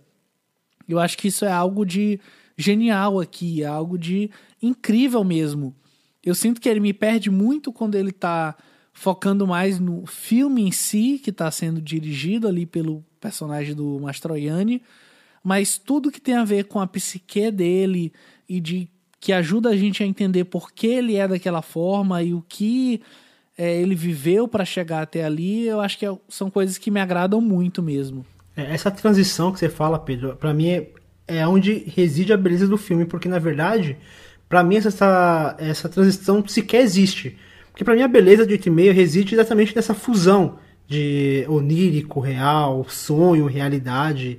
É, para mim a linha que separa o onirismo do plano terreno praticamente não existe, né? Ainda que a gente tenha ali alguns elementos que, que vão distinguir é, que o que é real ou o que não é, acho que o próprio Fellini ele faz questão de reforçar isso ao colocar uma fotografia preto e branco em tudo, que foi até um pedido dos produtores para haver uma diferenciação entre o que é sonho e o que não é.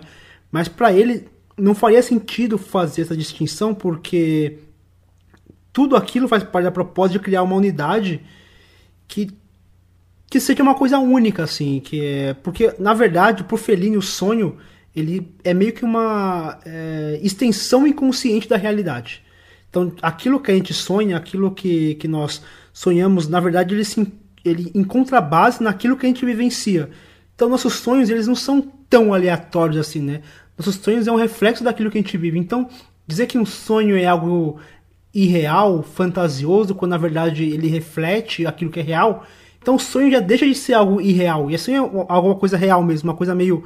É, ele, como ele se apoia na realidade, ele se torna algo real também pro, pro Fellini. Eu penso muito assim também, né? Eu tenho essa relação com, com, com sonhos.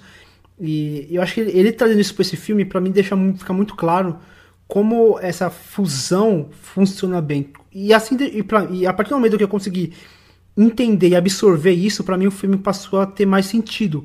O que o Thiago fala no áudio dele de que de início você estranha, você até desgosta ou tem dificuldade de, de acompanhar a história. E não é uma coisa tipo, ah, eu preciso entender o filme, mas não é entender o filme talvez entender a proposta do Fellini. Ainda que tenha, ah, de repente você tem algumas cenas ali que, que para você não faz sentido, entender o porquê da existência daquela cena faz com que me faz gostar do filme. Tanto que eu, eu gostei do filme de, desde cara, lógico. Quanto mais eu vejo o filme, mais eu gosto. Tipo, eu assisti a primeira vez, gostei, mas algumas ressalvas. Na segunda vez já comecei a sentir mais. Terceira vez o filme já passou a fazer muito mais sentido, mas não assim, no, no, na questão de entender o filme, na questão de entender a proposta que o Fellini está trazendo para esse filme e como ele trabalha toda, toda essa, essa amálgama entre sonho real, onírico e plano terreno. Sem dúvida, Fernando. E o que eu acho também é, importante de, de pensar no 8,5 é a que, que, é, uma, que é, uma, é um elemento que é importante para a gente aterrar algumas informações, para ter algum senso de, de direção no filme, que é a presença daquele crítico francês que está sempre em contato com o Fellini desde o início, né? É, que o Fellini, o, o Fellini, o personagem, o Guido, né, manda esse roteiro para essa espécie de amigo, crítico, e ele vai tecendo comentários a respeito desse filme que o Guido está tentando fazer, ao longo do filme inteiro, né, do oito e meio inteiro. E eu acho que ali tem vários comentários que eh, dão todo um aterramento para essa discussão metalinguística, né? Quer dizer, para além do fato do, de 8,5 se chamar 8,5, né? A gente está lidando ali com o nono, com, com o nono filme do, do Fellini, mas por, por ele não considerar exatamente um filme, ele faz essa brincadeira é, com, com a metade de um filme, né? Ele está fazendo algo que ainda não está completo, né? Está lidando com essa noção de completude é, do cinema e de, uma obra esse, esse crítico é muito importante, porque ele vai jogando em cima do Fellini todas as críticas que talvez o Fellini tenha recebido ao longo de sua, de sua carreira, né, em função dos críticos, ou da igreja, ou da esquerda, né, tudo aquilo que a gente vem comentando, mas também e sobretudo em relação ao que ele muito provavelmente se cobrava. Né. É, o Fellini ele é um diretor muito perfeccionista, muito ambicioso, dentro daquilo que ele quer representar, né? A Marina até estava falando mais cedo é, sobre a questão do improviso, que eu comentei com ela em off aqui, que eu ia comentar sobre isso depois, é, que pode parecer que o Fellini está improvisando em vários filmes, como no Oito e Meio, por exemplo, né, que é um filme super dinâmico, super fluido, como o Fernando falou, como o Pedro comentou, mas é, é, é, é quando a gente para um pouquinho para pensar e para analisar em toda a condução é, da câmera, em todos os movimentos que ele faz, é, no uso da montagem, no uso da fotografia, que aqui é lindíssima, né? Fotografada pelo Gianni Di Venanzo, que faz depois, logo em seguida, o Julieta dos Espíritos em cor. Então você tem uma puta fotografia preto e branco aqui, muito específica, muito foda. E logo em seguida ele faz uma baita fotografia em cor, né? Mas, enfim, eu tô falando, ele tá todo nesse controle com, com a equipe que é muito grande. Assim. O Fellini, ele, em várias entrevistas, dizia que recusava muito essa ideia de, de interpretação, de, de improvisação dentro do cinema dele. Né? Ele dizia que a improvisação é, não tinha a menor ligação com o processo criativo, né? com o processo de criação artística. Ele dizia que ele preferia usar a palavra disponibilidade, né? de você estar tá disponível e suscetível a oportunidades que aparecem, mas que, que ele, mas que ele não costumava improvisar, não, assim, de que era algo super controlado. Então, eu acho que o 8,5, enfim, transparece muito todo esse controle. E aí, só para finalizar essa questão do crítico, eu acho muito bonito como no final do filme, é, que você tem toda aquela balbúrdia, né, toda aquela coletiva de imprensa, naquele cenário gigantesco daquele, é, daquele foguete né, que está para subir dentro da narrativa fictícia que o filme cria. É, e você tem todos aqueles jornalistas, aqueles repórteres fazendo todas aquelas mil perguntas para o Fellini, né? Se ele acredita em Deus, é, o que, que ele acha das mulheres e tudo mais. Enfim, tem aquela loucura toda que é muito turbilhão de, de coisas que o Fellini devia viver naquele momento, sobretudo pela fama da Doce Vida, como a Marina falou. E eu acho muito bonito como o personagem do. aquele personagem do, do mágico, né? do ilusionista, do, do adivinhador, né? ele meio que puxa o Fellini para um, o Fellini, ó, o Guido para uma outra esfera, né? E aí ele é o momento em que ele se desapega dessa figura do crítico e se apega justamente a essas emoções, a esse cinema das imagens, das sensações. E aí a gente tem aquela brilhante conclusão é, de todos aqueles personagens, vários vestidos de branco, né? É, em volta ali daquela, fazendo aquela roda, aquele circo todo, é, essa ideia do circo, né? Essa ideia fundamental para o Fellini. É, eu acho isso tudo muito genial e, e, esse cara, esse texto que eu citei do catálogo, ele se aprofunda um pouco nessas questões, vale ler, vale dar uma buscada lá. Acho que a gente pode então partir para o próximo filme, que é A Marcor, de 1973.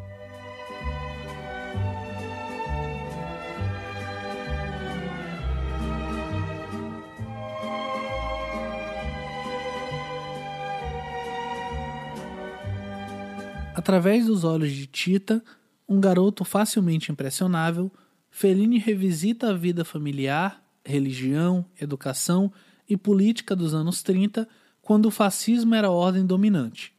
Entre os personagens estão o pai e a mãe de Tita, que estão constantemente trabalhando para viver, além de um padre que escuta confissões só para dar asas à sua imaginação não convencional.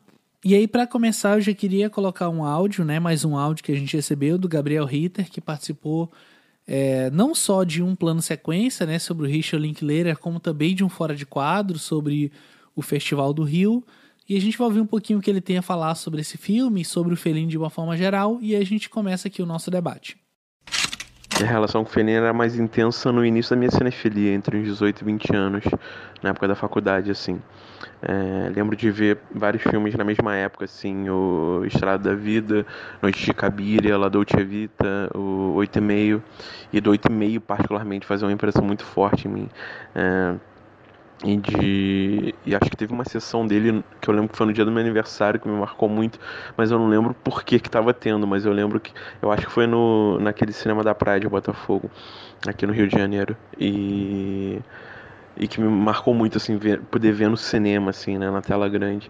E, e, e, o Fellini tem esse jeito alegre de filmar muito generoso assim e claro ele tem os excessos dele assim é, é essa coisa meio coxa de retalhos e costurar memórias e, e junto com sonhos e, e, enfim encenações teatrais de enfim, do que podem ter sido ou não acontecimentos da vida dele.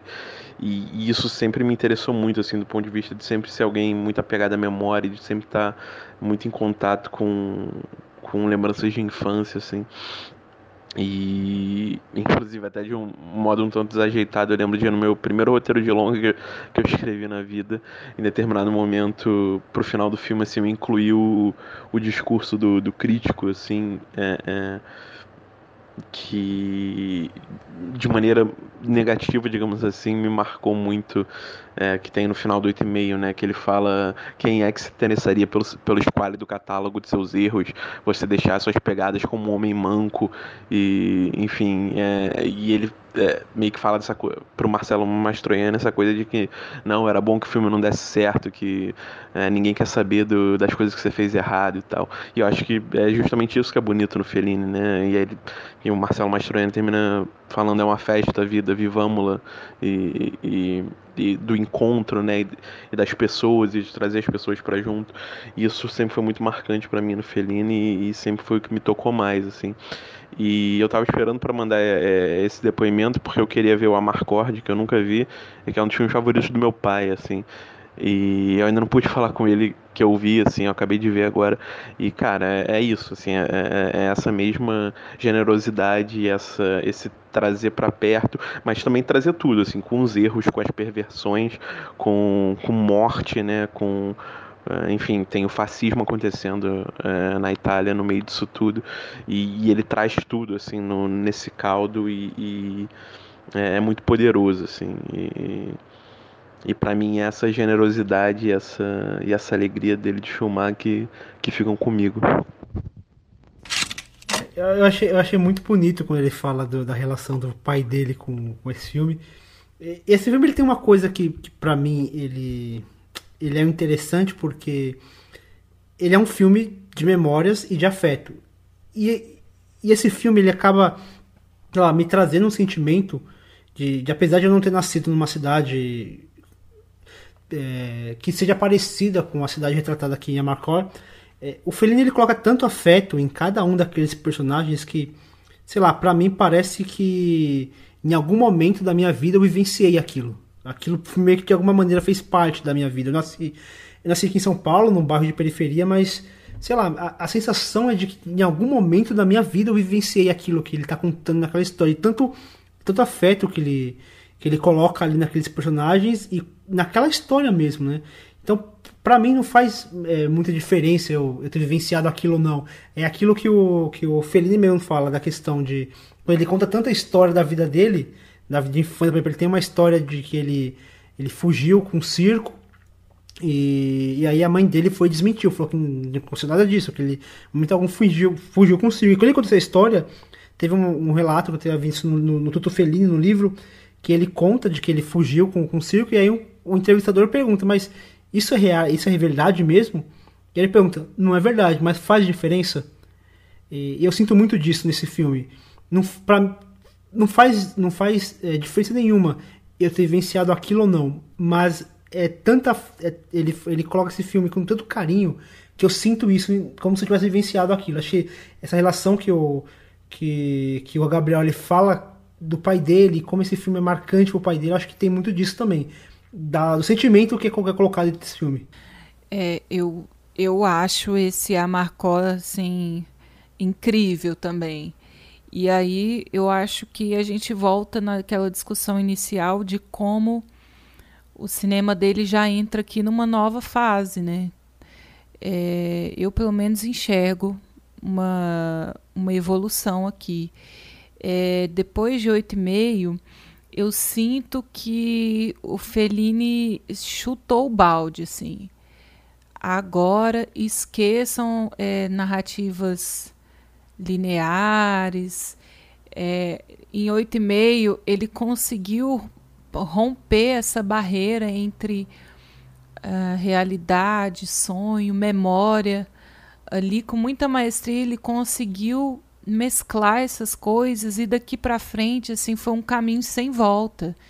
Eu acho que ele não conseguiu mais é, enxergar o cinema dele de outra forma, assim. E isso para mim não é uma crítica. Eu acho que foi um caminho natural é, para ele enquanto artista.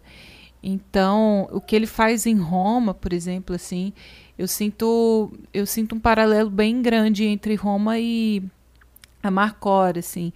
Ambos retratam essa Itália que ele ama, pela qual ele é muito obcecado, mas que ele não a memória não deixa ele ele esconder e maquiar aquilo que existe na verdade, né? Então ali na, na cena inicial de Roma eles entram, é, ele mostra como é a entrada da cidade hoje em dia, né?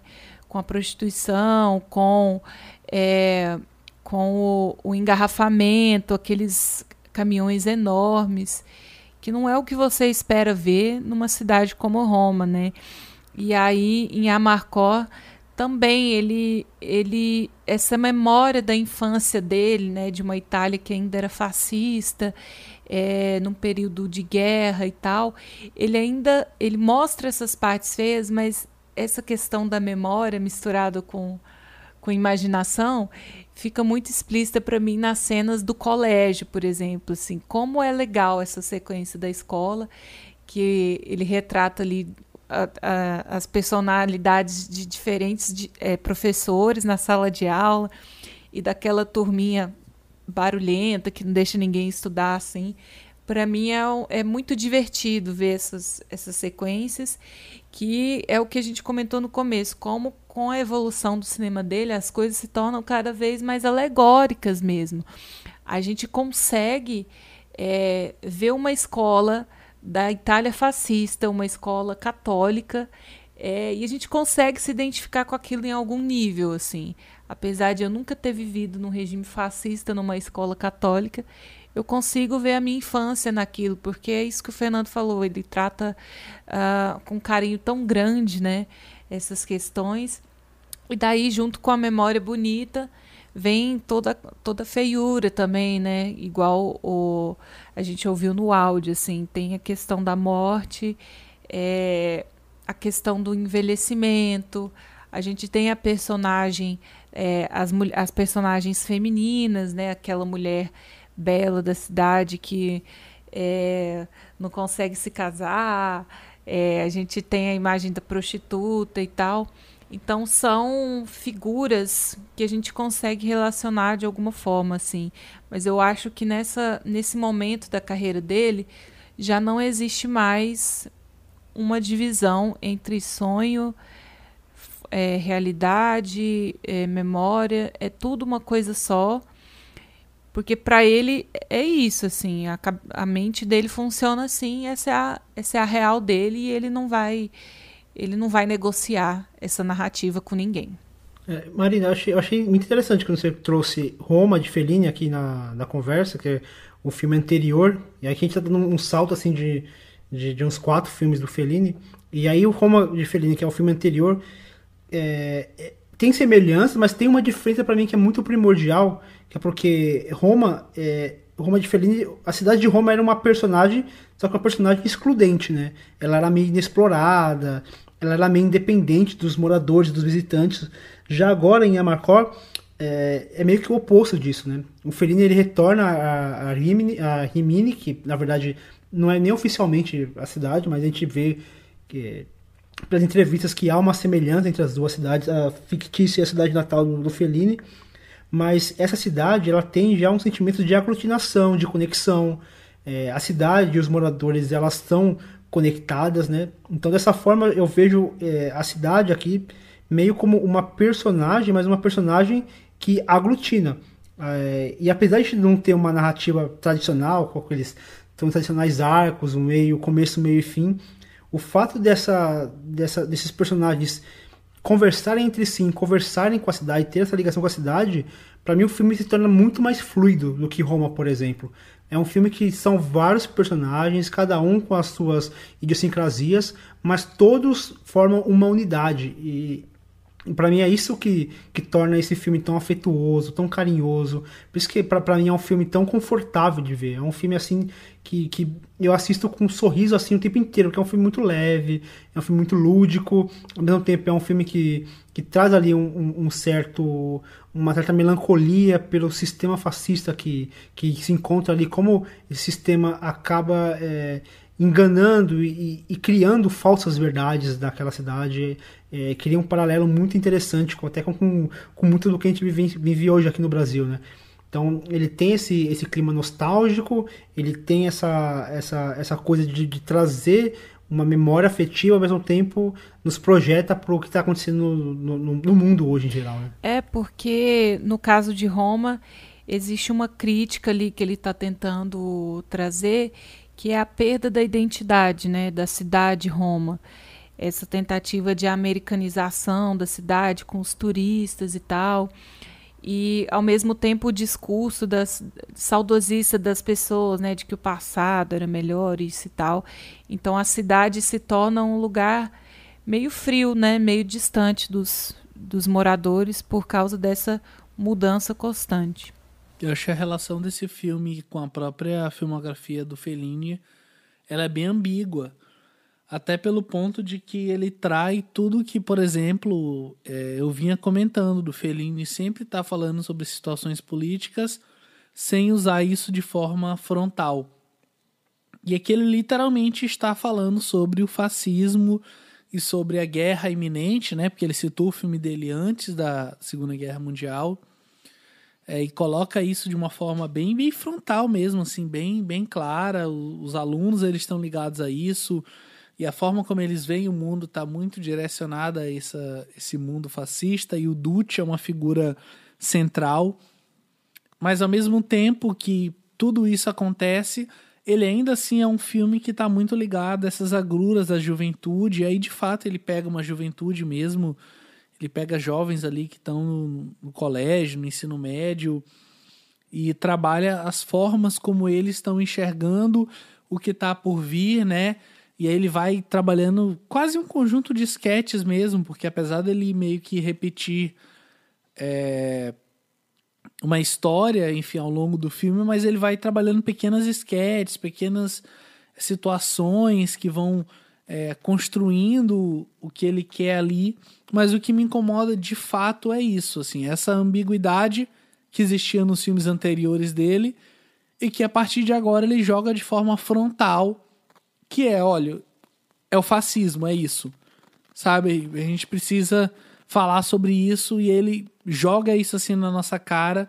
E eu acho que isso não é muito a tez do Fellini. É uma coisa que talvez falta, é, faltou, aliás, ele trabalhar de uma forma mais próximo do que ele vinha fazendo antes do que jogar isso de forma ostensiva pra gente, sabe? Ô Pedro, eu acho que no Amarcó, Fellini faz um movimento que é interessante, e aí eu até entendo a Marina falar, é, encarar o Amarcó como uma espécie de passo além né, do Fellini, é, que é, apesar dele, sim, de fato, estar tá lidando ali com fascismo e com esses símbolos, né, Acho que aquela cena dentro do teatro e das bombas que começam a cair é muito representativa nisso. É, dele estar tá lidando com tudo isso de uma forma é, mais materializada, né? Eu acho que a complexidade está em outros fatores, assim. Eu acho que está em como ele justamente recorre a essas lembranças, a essa nostalgia é, associada a, a, um momento tão difícil assim. Então, acho que ao mesmo tempo em que você tem um período terrível para a humanidade, para aquela sociedade italiana, a gente percebe que ele, ele faz uma, uma relação disso com a própria infância, é, uma infância pura, né? uma infância é, muito. Enfim, que é muito pessoal para ele, óbvio, mas que isso vai se expandir para toda uma geração. E é, sobretudo quando a gente pensa nos personagens adultos, né? que são personagens que, em sua grande maioria, apoiam o regime. Né? Então eu acho que há um desconforto também muito grande ao assistir a Marcó, justamente por essa complexidade de, de, de um retrato de uma sociedade. Assim. Ao mesmo tempo, é uma sociedade que a gente olha hoje, né? É, enxerga muitos problemas nela. A gente fica com raiva daquelas atitudes fascistas, conservadoras e repressivas daquela, daquela, daquela comunidade ali, singela, né? É, em Rimini, né? nessa Rimini fictícia, mas ao mesmo tempo a gente se sente tão apegado a esses personagens porque o Fellini ele está lidando com essas emoções tão à flor da pele e aí eu acho que aquela cena do navio, né, que todos os person... todas aquelas pessoas daquela cidade entram em barquinhos à noite para esperar o grande navio passar. E toda aquela emoção que é evocada naquela cena faz com que a gente sinta é, se sinta tão parte dessa história, né, e se relacione tanto com aqueles personagens que aí sim eu acho que está a complexidade do, do Amarcor está é, tá nessa justa posição entre o que é nostálgico, o que é, é, aparentemente puro numa lembrança de uma infância perdida ali, de muito tempo, é, para uma, uma ideia mais política, assim, mais frontal do que foi de fato aquele, aqueles anos é, de regime fascista. Assim. Eu, eu acho que fazer isso é complexo pra caramba. Assim. Ah, até porque é, a gente precisa entender o que levou, o que leva aquelas pessoas tão simples é, o que leva uma gradisca, que é uma mulher totalmente liberta de qualquer amarra, é, de qualquer amarra social, se interessar por isso, né?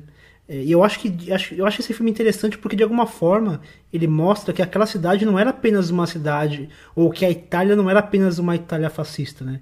Que existia outras outras pessoas ali dentro, que existiam outras nuances, que, que além disso, né? É, o regime fascista existiu mas junto com o regime fascista existiam pessoas, existiam jovens, existiam sonhos, existiam uma gradista que queria se casar, existia um, um Tite que queria, é, sei lá, arrumar uma namorada, jovens que queriam é, que queriam fazer uma corrida, existiam pessoas que queriam estudar, existia toda uma, toda uma população, uma, existia todas aquelas, aquelas pessoas que tinham seus objetivos e, e, limitar aquela, aquele período apenas o período fascista, eu acho que é reduzir isso. Eu acho que de alguma forma, de alguma forma o Fellini ele quis mostrar também esse, esse não, não um lado, mas contar a história dessas pessoas também.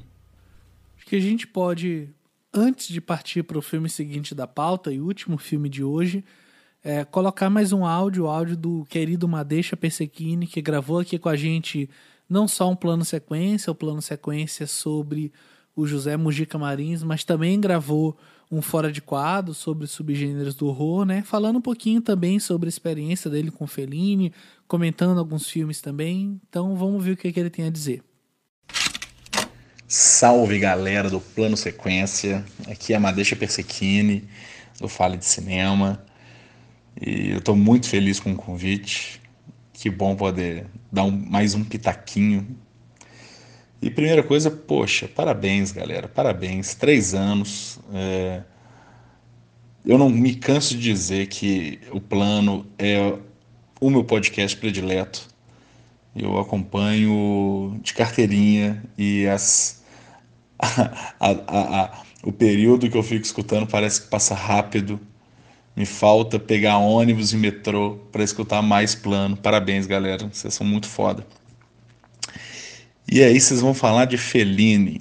Que beleza, hein? Vocês podiam se dar uma folga nesses três anos, mas não, né? já pega um cabeção aí, barra pesada. Cara, eu, eu vou contar uma breve história sobre Fellini. Eu acho que, como muitos cinéfilos chegam num ponto ali da juventude que fala, putz, eu tenho que ver os grandes, hein? tem que ver os clássicos. E eu ficava evitando de ver Fellini. Porque eu tinha medo, eu tinha medo de não entender, tinha medo de não gostar. Essa coisa, né, da insegurança ali de quando o cinema muito tem essa questão da obrigação que a gente cria. E, e eu comecei a ver e comecei a gostar e fui entrando. Mas o filme que eu quero falar é Ilaná Vevá, de 1983, dito com, por muitos aí como o, um dos últimos grandes filmes do Fellini. E cara, esse esse foi um filme que eu acho que ele ficou na minha cabeça eternamente, assim. E eu lembro que eu assisti ele algumas vezes e eu mudei completamente a concepção do que eu estava assistindo. comecei, eu achei que era assim um, um, longo estudo de personagens e de como que é, uma questão metalinguística de se criar e desenvolver personagens, mesmo que em um curto espaço de tempo, né? Que ele tem muitos personagens naquele navio, né? É, para quem não viu, é um navio que acompanha aí um cortejo fúnebre da morte de uma cantora de ópera e, e os amigos dela fretaram esse navio para jogar cinzas dela no mar. E tem muita gente ali. E tem muita coisa surreal, né? Claro. E aí, da segunda vez que eu, que eu assisti, eu acho que eu já estava um pouquinho menos vislumbrado, assim. E eu fiquei só nessa questão da linguagem. Ele é um filme que fala de muita coisa. Ele, tem uma te... ele, ele fala de um grupo de, te... de televisão que está ali acompanhando esse cortejo, né? Isso é mentira, claro. Tem também a questão da ópera, do filme se apoiar nisso e querendo ou não foi o primeiro filme que o Fellini dirigiu depois da morte do, do Nino Rota. E então ele vai lá e escolhe fazer um filme sobre ópera, sabe? Sobre um cortejo fúnebre. E um filme que tem uma fotografia preto e branco, e depois a gente tem uma fotografia sépia, e tem um, um Technicolor ali gritante, com esses personagens e acontecimentos surreais. Eu acho que tem um, um metalinguismo muito grande ali sobre a, a questão do fazer arte e do discutir arte e da morte da arte. E eu acho que é um bom filme para ele ter como último. e é, sem, sem dúvida nenhuma, foi um grande aprendizado para mim. Mas é isso, não me delongo, tenho certeza que vocês vão ter trabalho hoje. Forte abraço, uma longa vida a esse podcast que faz esse serviço ao cinema assim, e, a, e a crítica, sem dúvida. Um beijo enorme para vocês quatro e é isso aí. E apesar do uma deixa ter citado um filme que não está na nossa pauta, mas acho que a gente pode comentar rapidinho, né? Antes da gente passar para o último filme, até aproveitando essa deixa que ele colocou, né? Eu queria mandar um beijo para uma deixa, que ele é um fofo todo esse sotaque mineirinho, sempre bem-vindo aqui no Plano Sequência. É, que bom, mas deixa que você mandou seus pitacos também. Eu achei foda você ter citado o Ilana Vevá, de 83, porque acaba de, acaba de certa forma suprindo uma lacuna é, desse programa que a gente montou aqui, né, dessa pauta, porque a gente já pula do Amarcor para o A Voz da Lua, que é um filme já de 1990, que aí sim é o último filme dele, né? e do Fellini. Então, você falando do Ilana Vevaz que dá conta é, de toda essa transformação que o cinema do Fellini teve, né? A gente estava comentando o Amarcor. Antes do Amarcor teve o Satíricon, que é um filme também muito importante para essa mudança bem radical assim do, do, de um tipo de cinema feito. No Amarcor depois você já tem aquela aquela representação do mar é, sendo feita ali de uma forma artificial, e isso vai se intensificar muito no La Vá, né, mas deixa que você comentou aí. É, e aí, antes disso, tem o Ensaio de Orquestra, o Casa Nova e o Cidade das Mulheres, que são filmes muito interessantes também nesse aspecto. O Ensaio de Orquestra, particularmente, é um filme que eu gosto muito. É um filme considerado menor do Fellini, mas aí fazendo essa, essa ligação com Nino Rota, que o Madeixa comentou, o Inside Orquestra foi o último filme é, do Nino Rota com Fellini, né, antes do Rota morrer. E de fato eu acho muito incrível que o Ilana Vevá é, seja um filme sobre ópera, assim, sobre música de certa maneira. Acho que de fato tem tudo a ver mesmo com essa, com essa questão toda. Acho que a gente pode então partir para o último filme da pauta do programa de hoje, que também é o último filme do Fellini, conforme o próprio Leandro mencionou, que é o A Voz da Lua de 1990.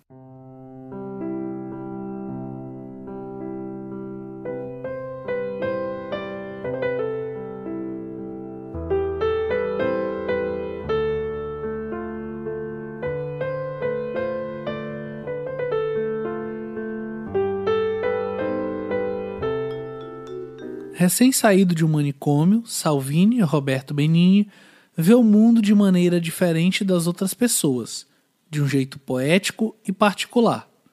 Enquanto sonha com o amor, conta com a voz da lua para guiá-lo em suas aventuras.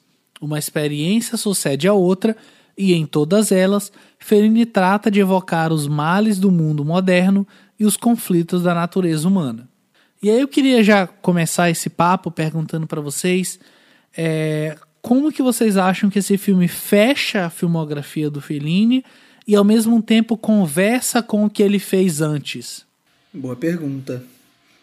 Eu acho que assim, em primeiro lugar, eu acho importante a gente lembrar que é, esse não é exatamente um filme que o Fellini tenha feito pensando em ser o seu é, a sua obra derradeira, né? O Fellini ele é, faz esse filme, mas ele ainda estava planejando filmar coisas depois, assim. Então, né, não é exatamente um filme de leito de morte, assim. É, apesar de que eu acho que tem várias coisas dentro do filme que sugerem um pouco. É, mas aí, assim, é a gente projetando coisas também, óbvio, já sabendo que esse é o último filme dele, tudo que a gente é, assiste, tudo que a gente interpreta acaba é, girando em torno de, dessa questão. Mas a última fala do filme, né, o último diálogo que tem no filme, que é o do personagem do Roberto Benini com a Lua, ele fala assim: Ainda acho que se houver um pouco mais de silêncio, se todos fizermos um pouco de silêncio, talvez possamos entender algo.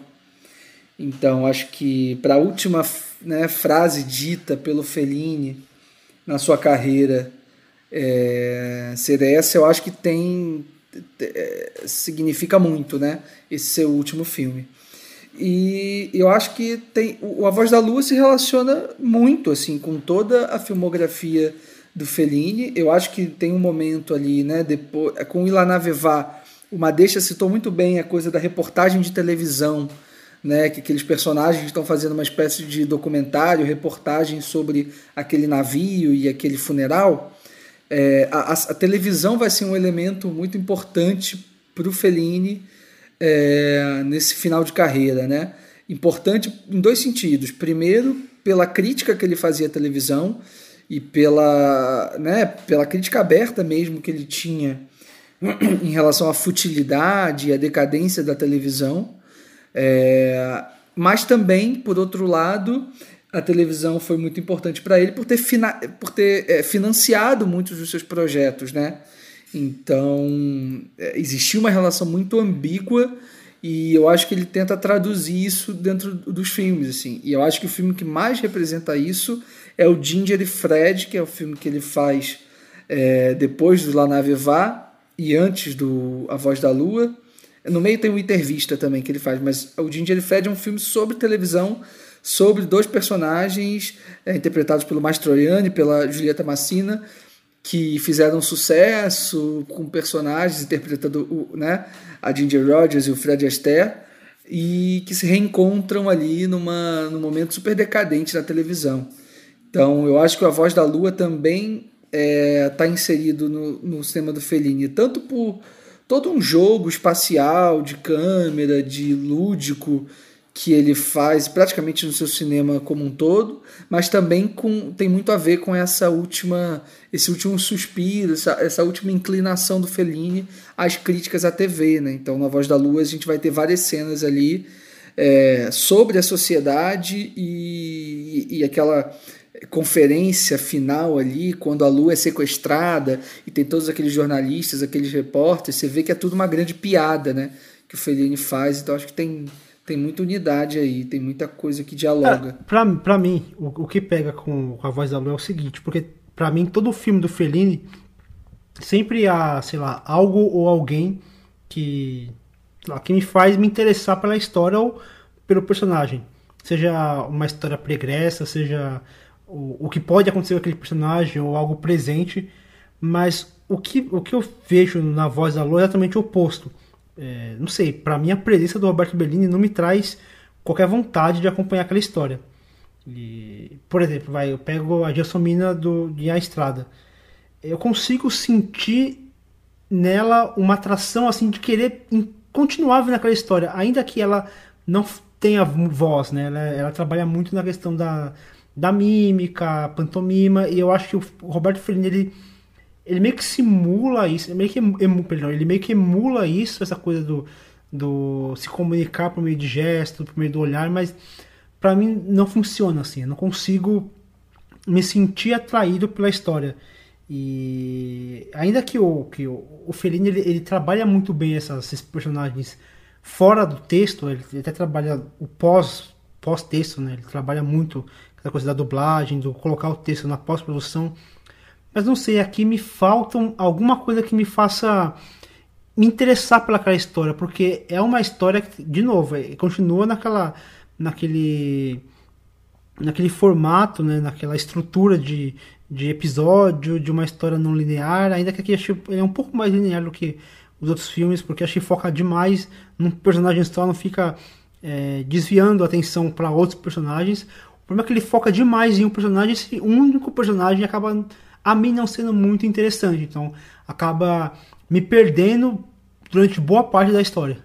É, pra, eu tenho eu tenho esse mesmo sentimento, assim, o filme, eu achei o filme um pouco cansativo.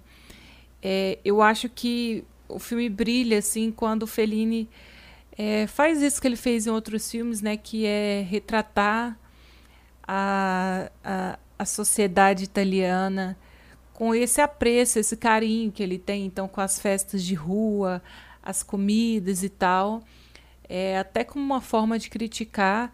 E aí eu acho que os momentos mais interessantes são quando o protagonista está trocando é, figurinha com alguém, né? Ele está é, contando histórias e trocando é, experiências com alguém. É, realmente, quando foca muito nesse personagem principal, é, também me perde, assim.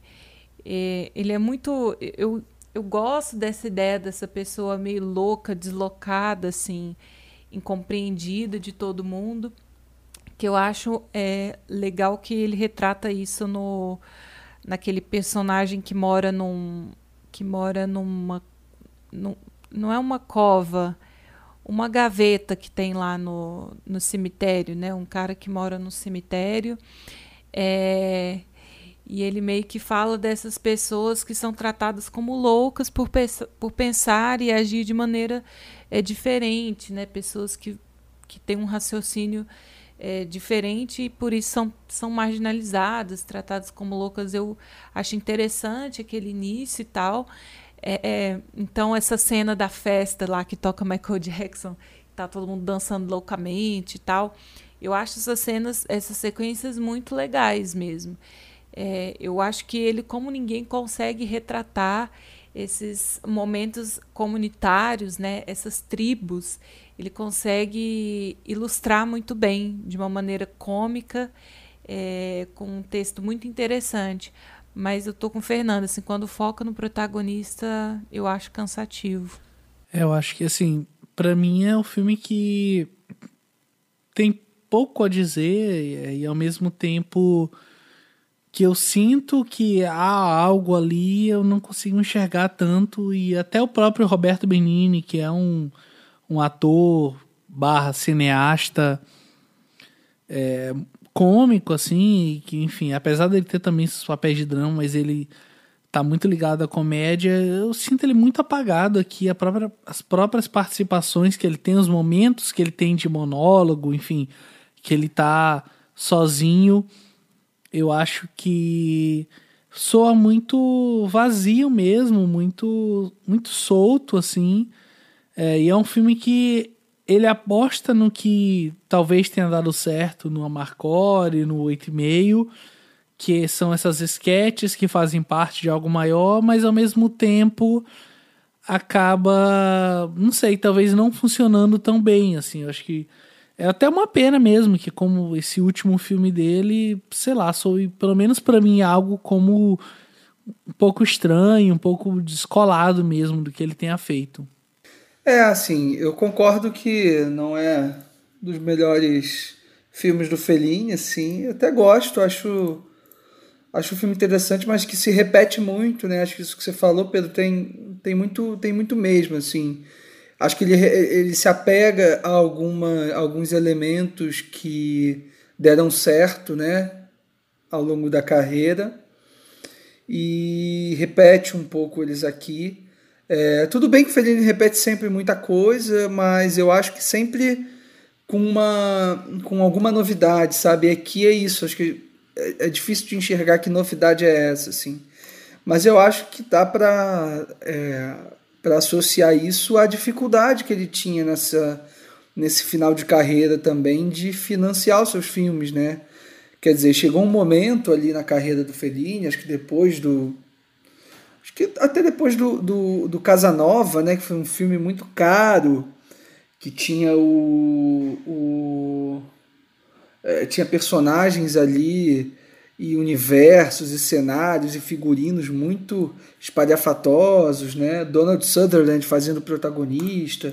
Então ele vinha desse sucesso do Amarcor, fez o Casanova, que era um puta filme com baita orçamento, com muita grana, e depois disso, enfim, com um grande fracasso de público de crítica do Casanova, eu acho que ele acabou é, tendo muitas dificuldades para ter os seus financiamentos depois. Então acho que a Voz da Lua está um pouco nesse contexto de muita dificuldade é, de produção mesmo nesse final de carreira. Então talvez por isso é, a gente a gente dá para entender como isso talvez interfira é, no resultado final, né? Mas ainda assim acho um filme interessante por essas coisas que a gente trouxe aqui.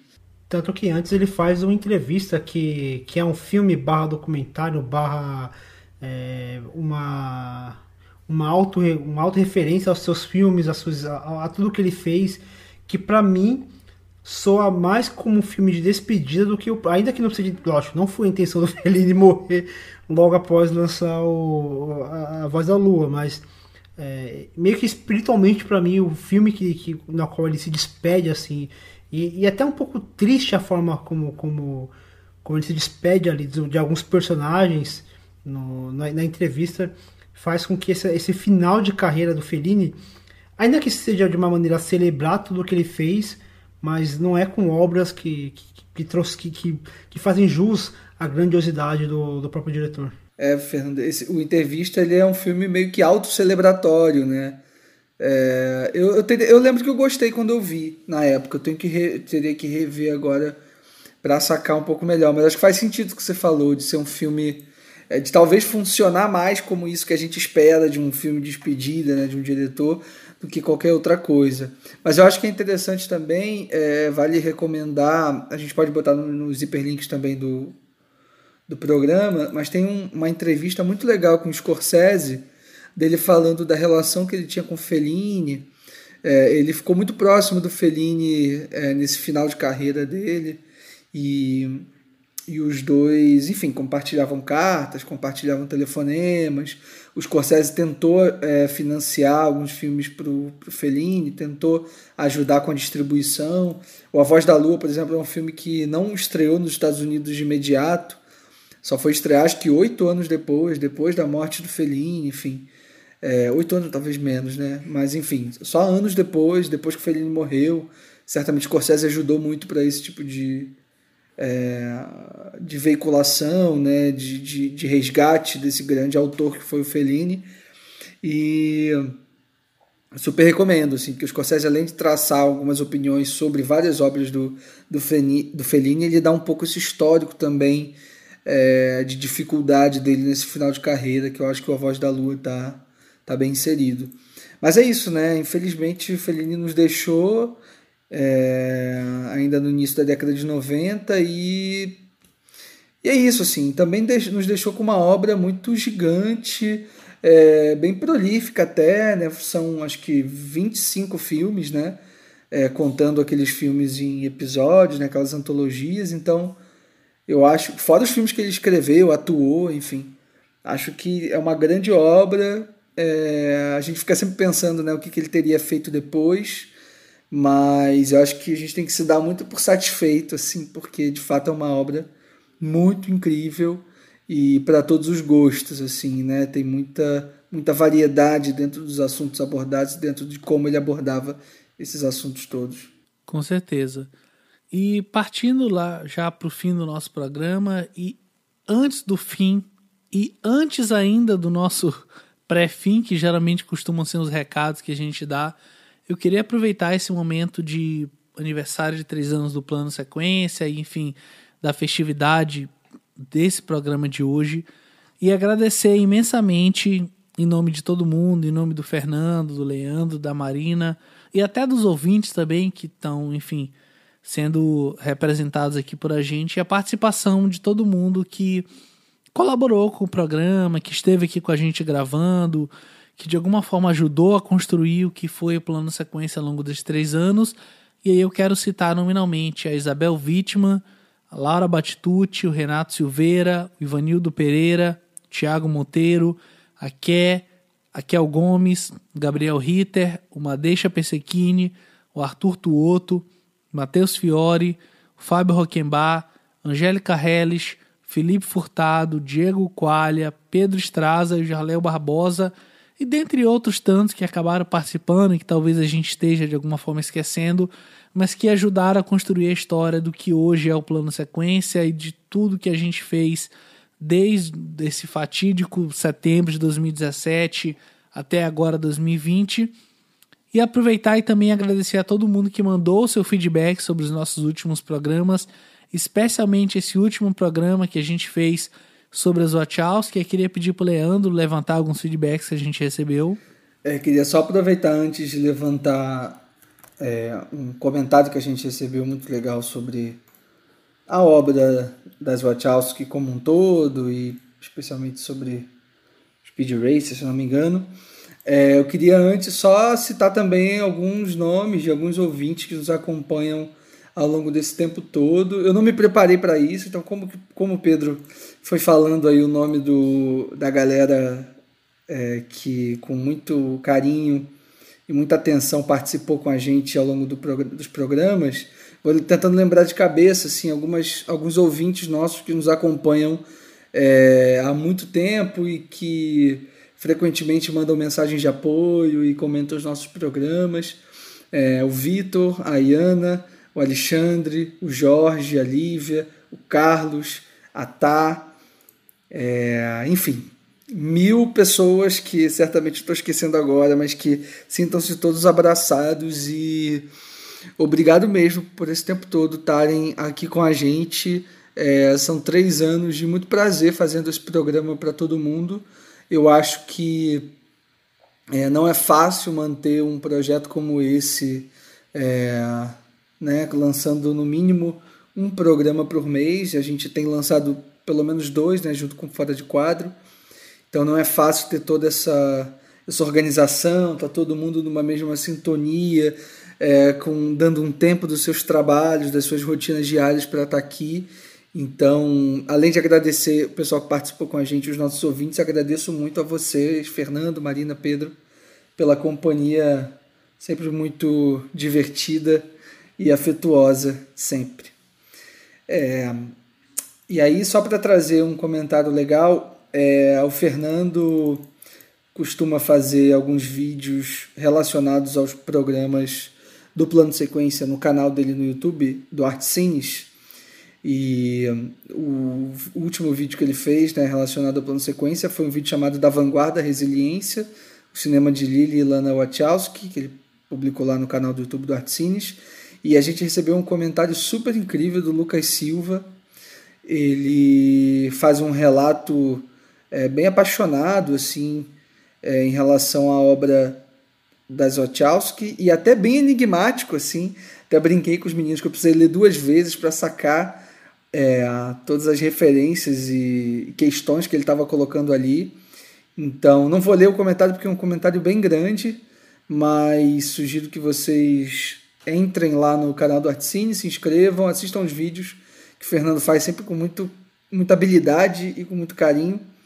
E leiam o, o comentário do Lucas Silva, que é bem legal, acho que estende um pouco o debate sobre os filmes da que acho que essa é um pouco a, a intenção é, que a gente tem com esses comentários de vocês, né? que, que a gente estenda um pouco mais esse debate, essas conversas, como se a duração do nosso programa não fosse suficiente, né? E não é, né? Afinal de contas, é, cinema serve para isso mesmo, para a gente continuar trocando e tendo essas reflexões em conjunto, que eu acho que é o único jeito que faz sentido. É... Mas é isso, gente. A princípio, é isso que eu separei aqui. Brigadão, brigadão mesmo todo mundo por, por tudo. É, queria aproveitar e não só agradecer aos ouvintes que deixaram esses comentários mais recentes, como agradecer também aos nossos ouvintes silenciosos que semanalmente, mensalmente baixam o nosso programa, ouvem ele, ele através do nosso agregador, dos agregadores que a gente está. Inclusive aproveitar para reforçar que a gente está em todos os agregadores, Spotify, Apple Podcasts, Google Podcasts, Podbean, enfim, onde você imaginar a gente está disponível. E agradecer esse ouvinte silencioso que está sempre baixando, está sempre ouvindo, está sempre, é, pelo menos não explicitamente, não no site, não nas redes sociais, mas tá comentando o nosso podcast enquanto ouve, que é um, é um costume muito comum de quem ouve podcast, né? De estar tá discordando ou concordando né, dos podcasters enquanto ouve o programa, enfim, seja em qualquer momento da vida, porque vocês também ajudaram a gente a continuar até então é, apesar do feedback ser um recurso mais efetivo de, de comentário, de, de incentivar a gente a continuar, mas a gente vê as estatísticas do programa, vê quem acompanha, vê quem está baixando, quem está, enfim, é, ligado no programa é muito legal e faz super valer a pena. Então eu queria agradecer mesmo de fato a todo mundo, ao pessoal que acompanha o programa, quem ajudou a gente a gravar, é, quem incentivou, quem indicou nas redes sociais, quem comentou, a todo mundo de fato. Acho que três anos de programa não é pouca coisa.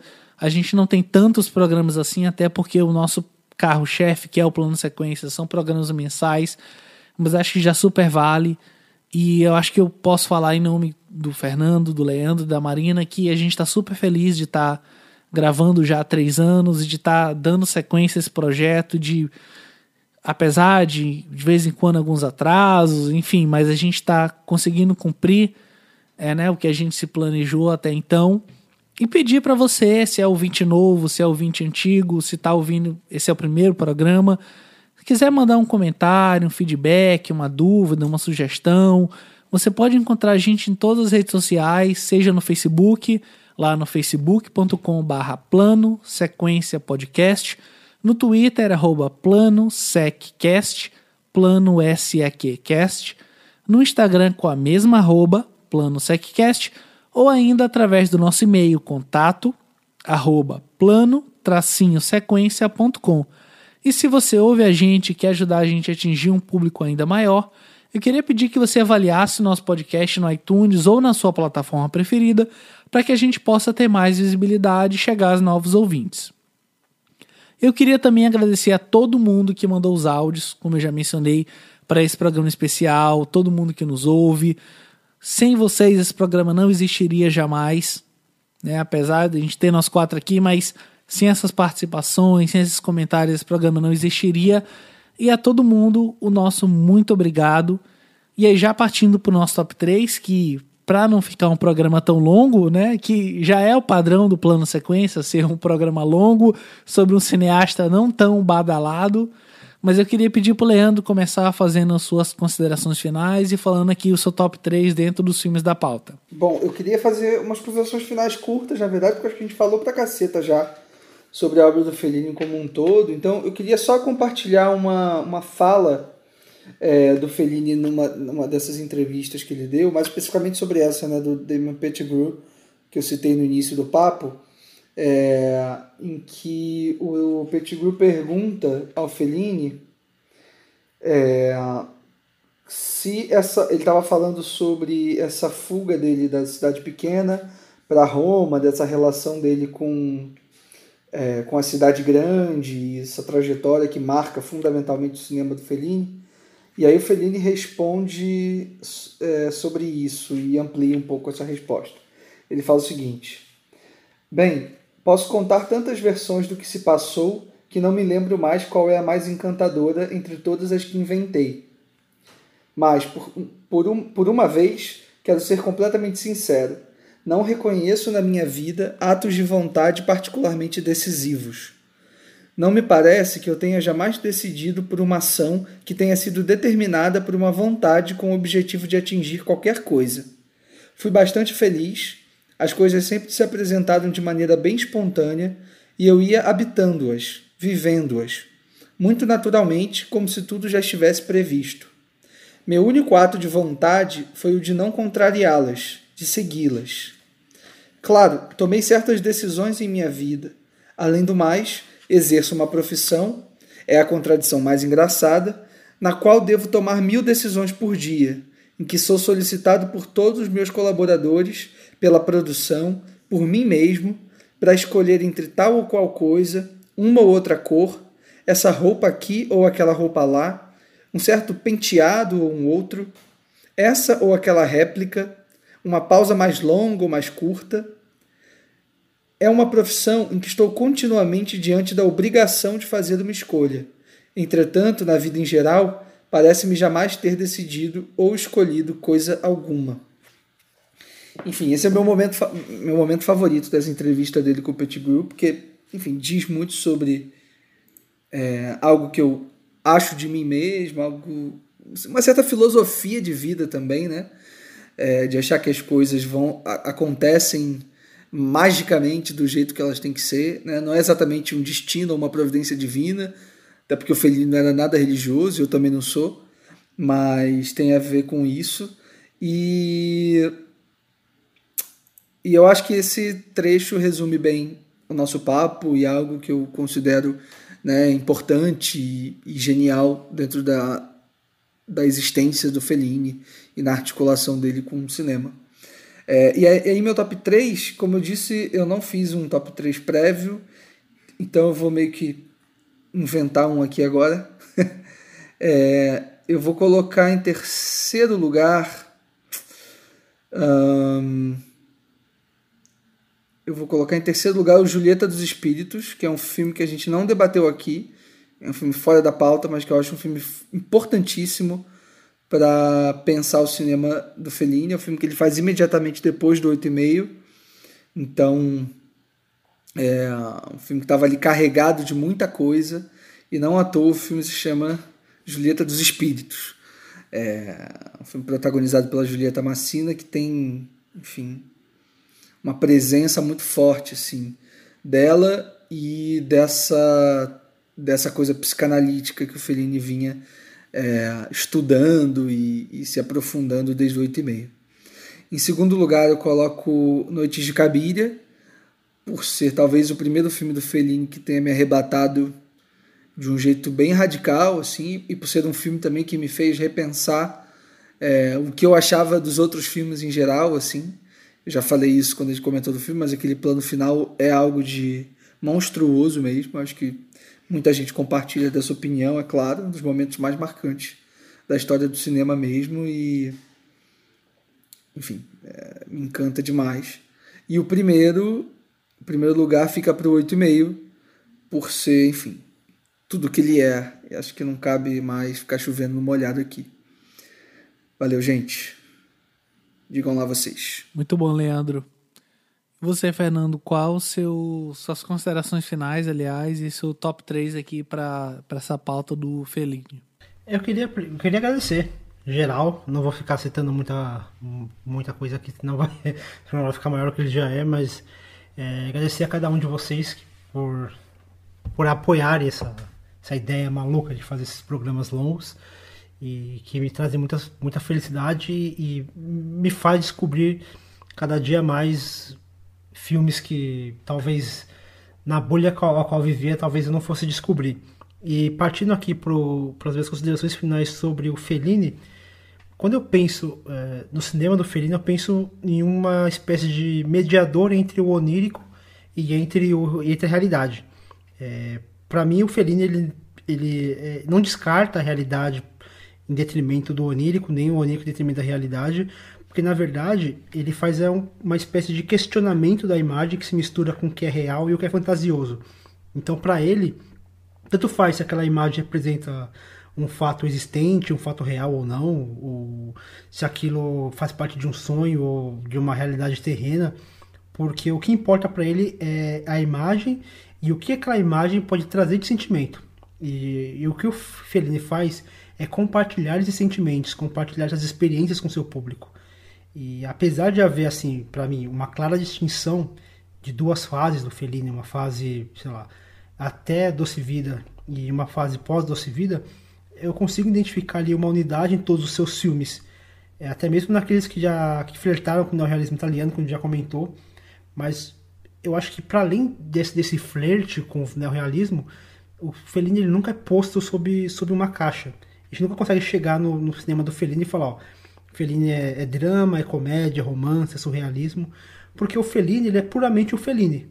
E assim como os sonhos eles são únicos, eles são irreproduzíveis, eu acho que o Fellini ele é assim, ele é, ele é irreproduzível, ele é incopiável, ele é implagiável, ele é inexplicável. Por isso que o cinema do Fellini ele me traz tantas emoções, porque eu sequer consigo articular o que eu penso, porque Fellini é meio que inexplicável. É aquela, parece meio clichê aquela coisa de não precisa explicar, você sente. Mas acho que o cinema, o cinema do Fellini ele tem muito disso, né? É, essa ausência da explicação é, dando lugar a, ao sentimento, né? Ao, ao, aquilo, aquele afeto que ele passa por meio de seus filmes. Indo aqui para o meu top 3, é, em terceiro lugar eu coloco Noites de Cabiria. Para o início de carreira é um filme muito arrebatador, é um filme que consegue trazer leveza em temas tão, tão pesados e duros e que tem assim um final, acho que o Leandro meio que falou, um final assim muito impactante, um dos mais um dos, dos finais mais impactantes do cinema em geral, né? é, é uma coisa assim arrebatadora. Em segundo lugar, eu coloco 8,5, uma obra-prima assim irretocável. Você vai ver esse filme em diversas listas de melhores filmes de todos os tempos. Então, muitos chegaram a esse filme por conta dessas listas, por isso que eu gosto tanto dessas listas. E, em primeiro lugar, para mim, é aquele filme mais, mais afetivo do Fellini, que é o, o Amarcord, que é um filme sentimental, um filme que me, que me resgata uma nostalgia, me resgata um, um, uma certa inocência, mas sem, é, sem abrir mão de um retrato cruel de uma época, né? para a gente lembrar de que por mais cruel, por mais é, difícil que seja viver no momento atual, por exemplo, a gente precisa também enxergar que não é só isso que existe, né? A gente, a gente, vive um momento muito complicado, mas não é só isso que existe. Existem outras, outras coisas que a, gente, que a gente precisa dar atenção também. Eu acho que esse filme ele me resgata muito essa, essa afetividade das relações, mesmo diante de tempos tão sombrios. Partindo aqui para meu top 3, é, acho que as considerações finais que eu tenho para fazer são essas três horas de programa. É, e aproveitar, inclusive, para parabenizar o ouvinte que está aqui até agora e o ouvinte que mente está acompanhando a gente durante essas duas horas e meia, duas horas e quarenta, três horas. Acho que o nosso máximo até hoje foram três horas e meia, né? Mas quem sabe um dia a gente bate isso. É, a gente sempre, ah, vamos gravar um programa mais curto, mas a gente sempre acaba se estendendo muito mais. É, e partindo aqui pro meu top 3, eu acho que a, a, gente vai acabar dando uma. Apesar de a gente ter se mantido nos seis filmes, mas acho que os top 3, pelo menos até o que me tange, a gente vai é, ter uma divergência bem legal. É, eu quero fazer uma menção rosa ao A Estrada da Vida, que acho que tudo que envolve a Julieta Massina me encanta muito e esse filme também, sabe? É um filme incrível é, e a forma como ela constrói uma personagem que me parece ser um prelúdio para Cabiria é maravilhoso. Em terceiro lugar, é, e aí tô fazendo agora, eu geralmente sempre penso antes, mas decidi deixar esse top 3 para fazer no momento. Em terceiro lugar, eu quero citar o, Os Boas Vidas, né? Porque eu acho que é um filme que tem muito a ver com uma juventude que está se descobrindo, que está, enfim, construindo algo que é, que é próprio. Em segundo lugar, eu quero colocar o A Doce Vida. É, acho que o, o, os dramas, os dilemas e a futilidade, tudo que envolve o protagonista do Marcello Mastroianni é, me encantam muito. Mas eu acho que nada supera e nenhum dos filmes que eu citei até então chega próximo do, do meu top 1. E que eu acho que mesmo daqui a 10, 15, 20, 30, 50 anos é, vão chegar perto do que para mim é a, a, grandiosidade de Noite de Cabiria, que é um filme para mim retocável, assim, maravilhoso e que como eu até comentei quando a gente falou sobre o filme, um dia eu quero amar alguém estar apaixonado por alguém, ou pelo menos demonstrar uma paixão da forma como não o Fellini, mas a, a câmera do Fellini em Cabiria se demonstra apaixonada pela Julieta Massina. Então a gente tem até agora um top 3 bem, bem diferente entre nós três, né? E você, Marina, quais são suas considerações finais e seu top 3? Ai, ai. uh, o Fellini é, tem uma obra e ele me inspira de uma forma assim que que me faz acreditar mesmo é, que talvez eu não precise é, adequar adequar aquilo que eu sou, sabe? A minha, a minha arte é para seguir algum padrão, para agradar os outros, que existe uh, uma beleza muito muito grande em você pensar em, e, e ser diferente. Isso isso para mim é o que mais o que mais me anima, o que mais me empolga depois de ver os filmes do Fellini, que existe lugar para quem para quem tem uma voz própria, para quem pensa fora da caixa. É, e isso, para mim, pessoalmente, é muito inspirador. Para além de tudo aquilo que a gente já, já comentou aqui. É, para o meu top 3, eu, assim como o Pedro, eu farei uma menção honrosa ao Estrada da Vida. Esse filme indico para qualquer pessoa que queira ser iniciada na obra do Fellini, né? Inclusive eu fiz isso hoje. Uma, uma amiga minha é, me disse que tinha interesse em, em conhecer mais cinema europeu, porque ela viu comentando sobre o Fellini, né? Mas que ela meio que não sabia por onde começar. Eu falei, olha, assiste La Estrada, é um bom filme para você começar a conhecer a obra do Fellini.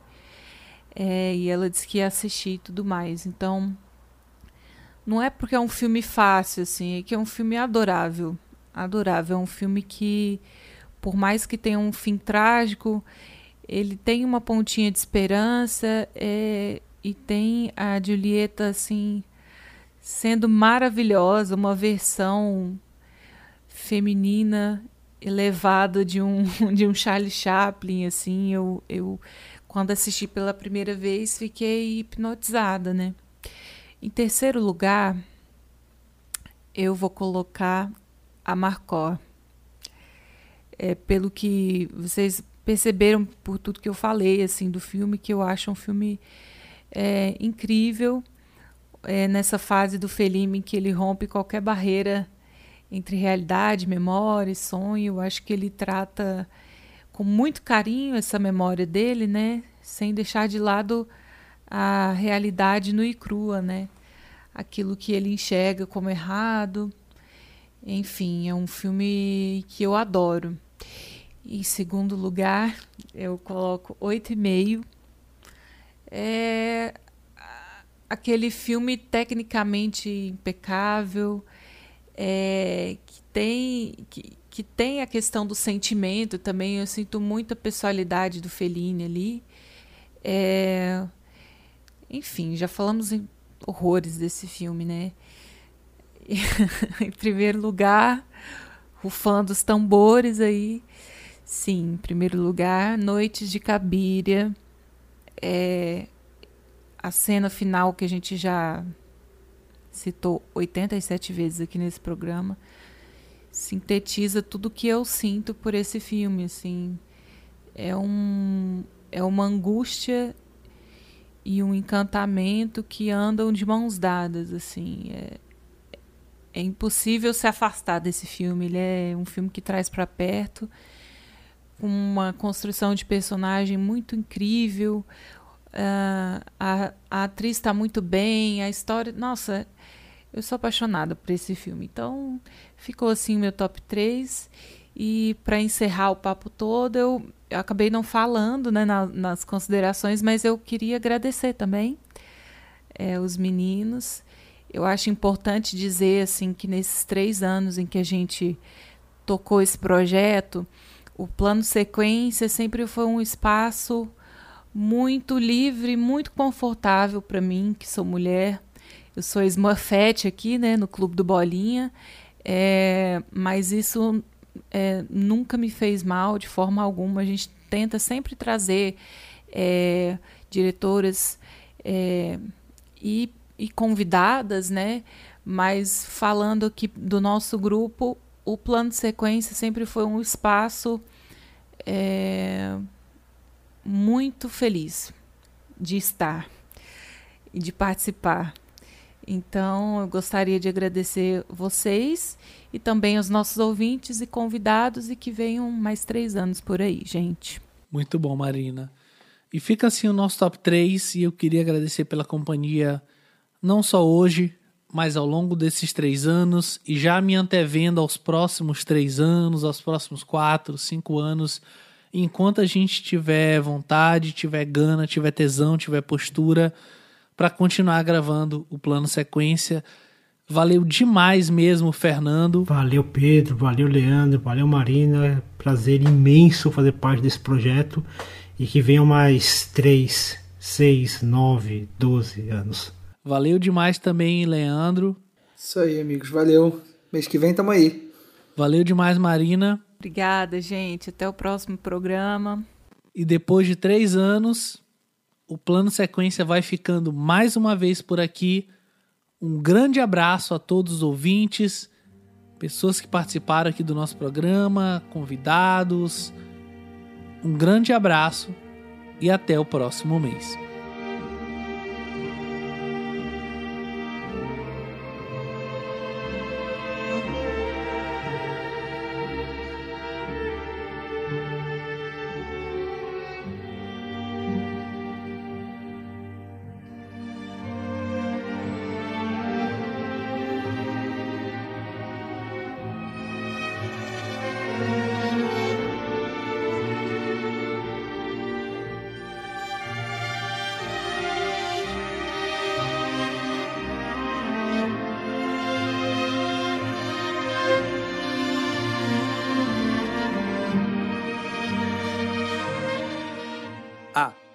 E atenção! Obrigado por acompanhar o plano sequência ao longo desses três anos e prepare seu fone de ouvido para o próximo programa, pois falaremos sobre a cineasta Sofia Coppola.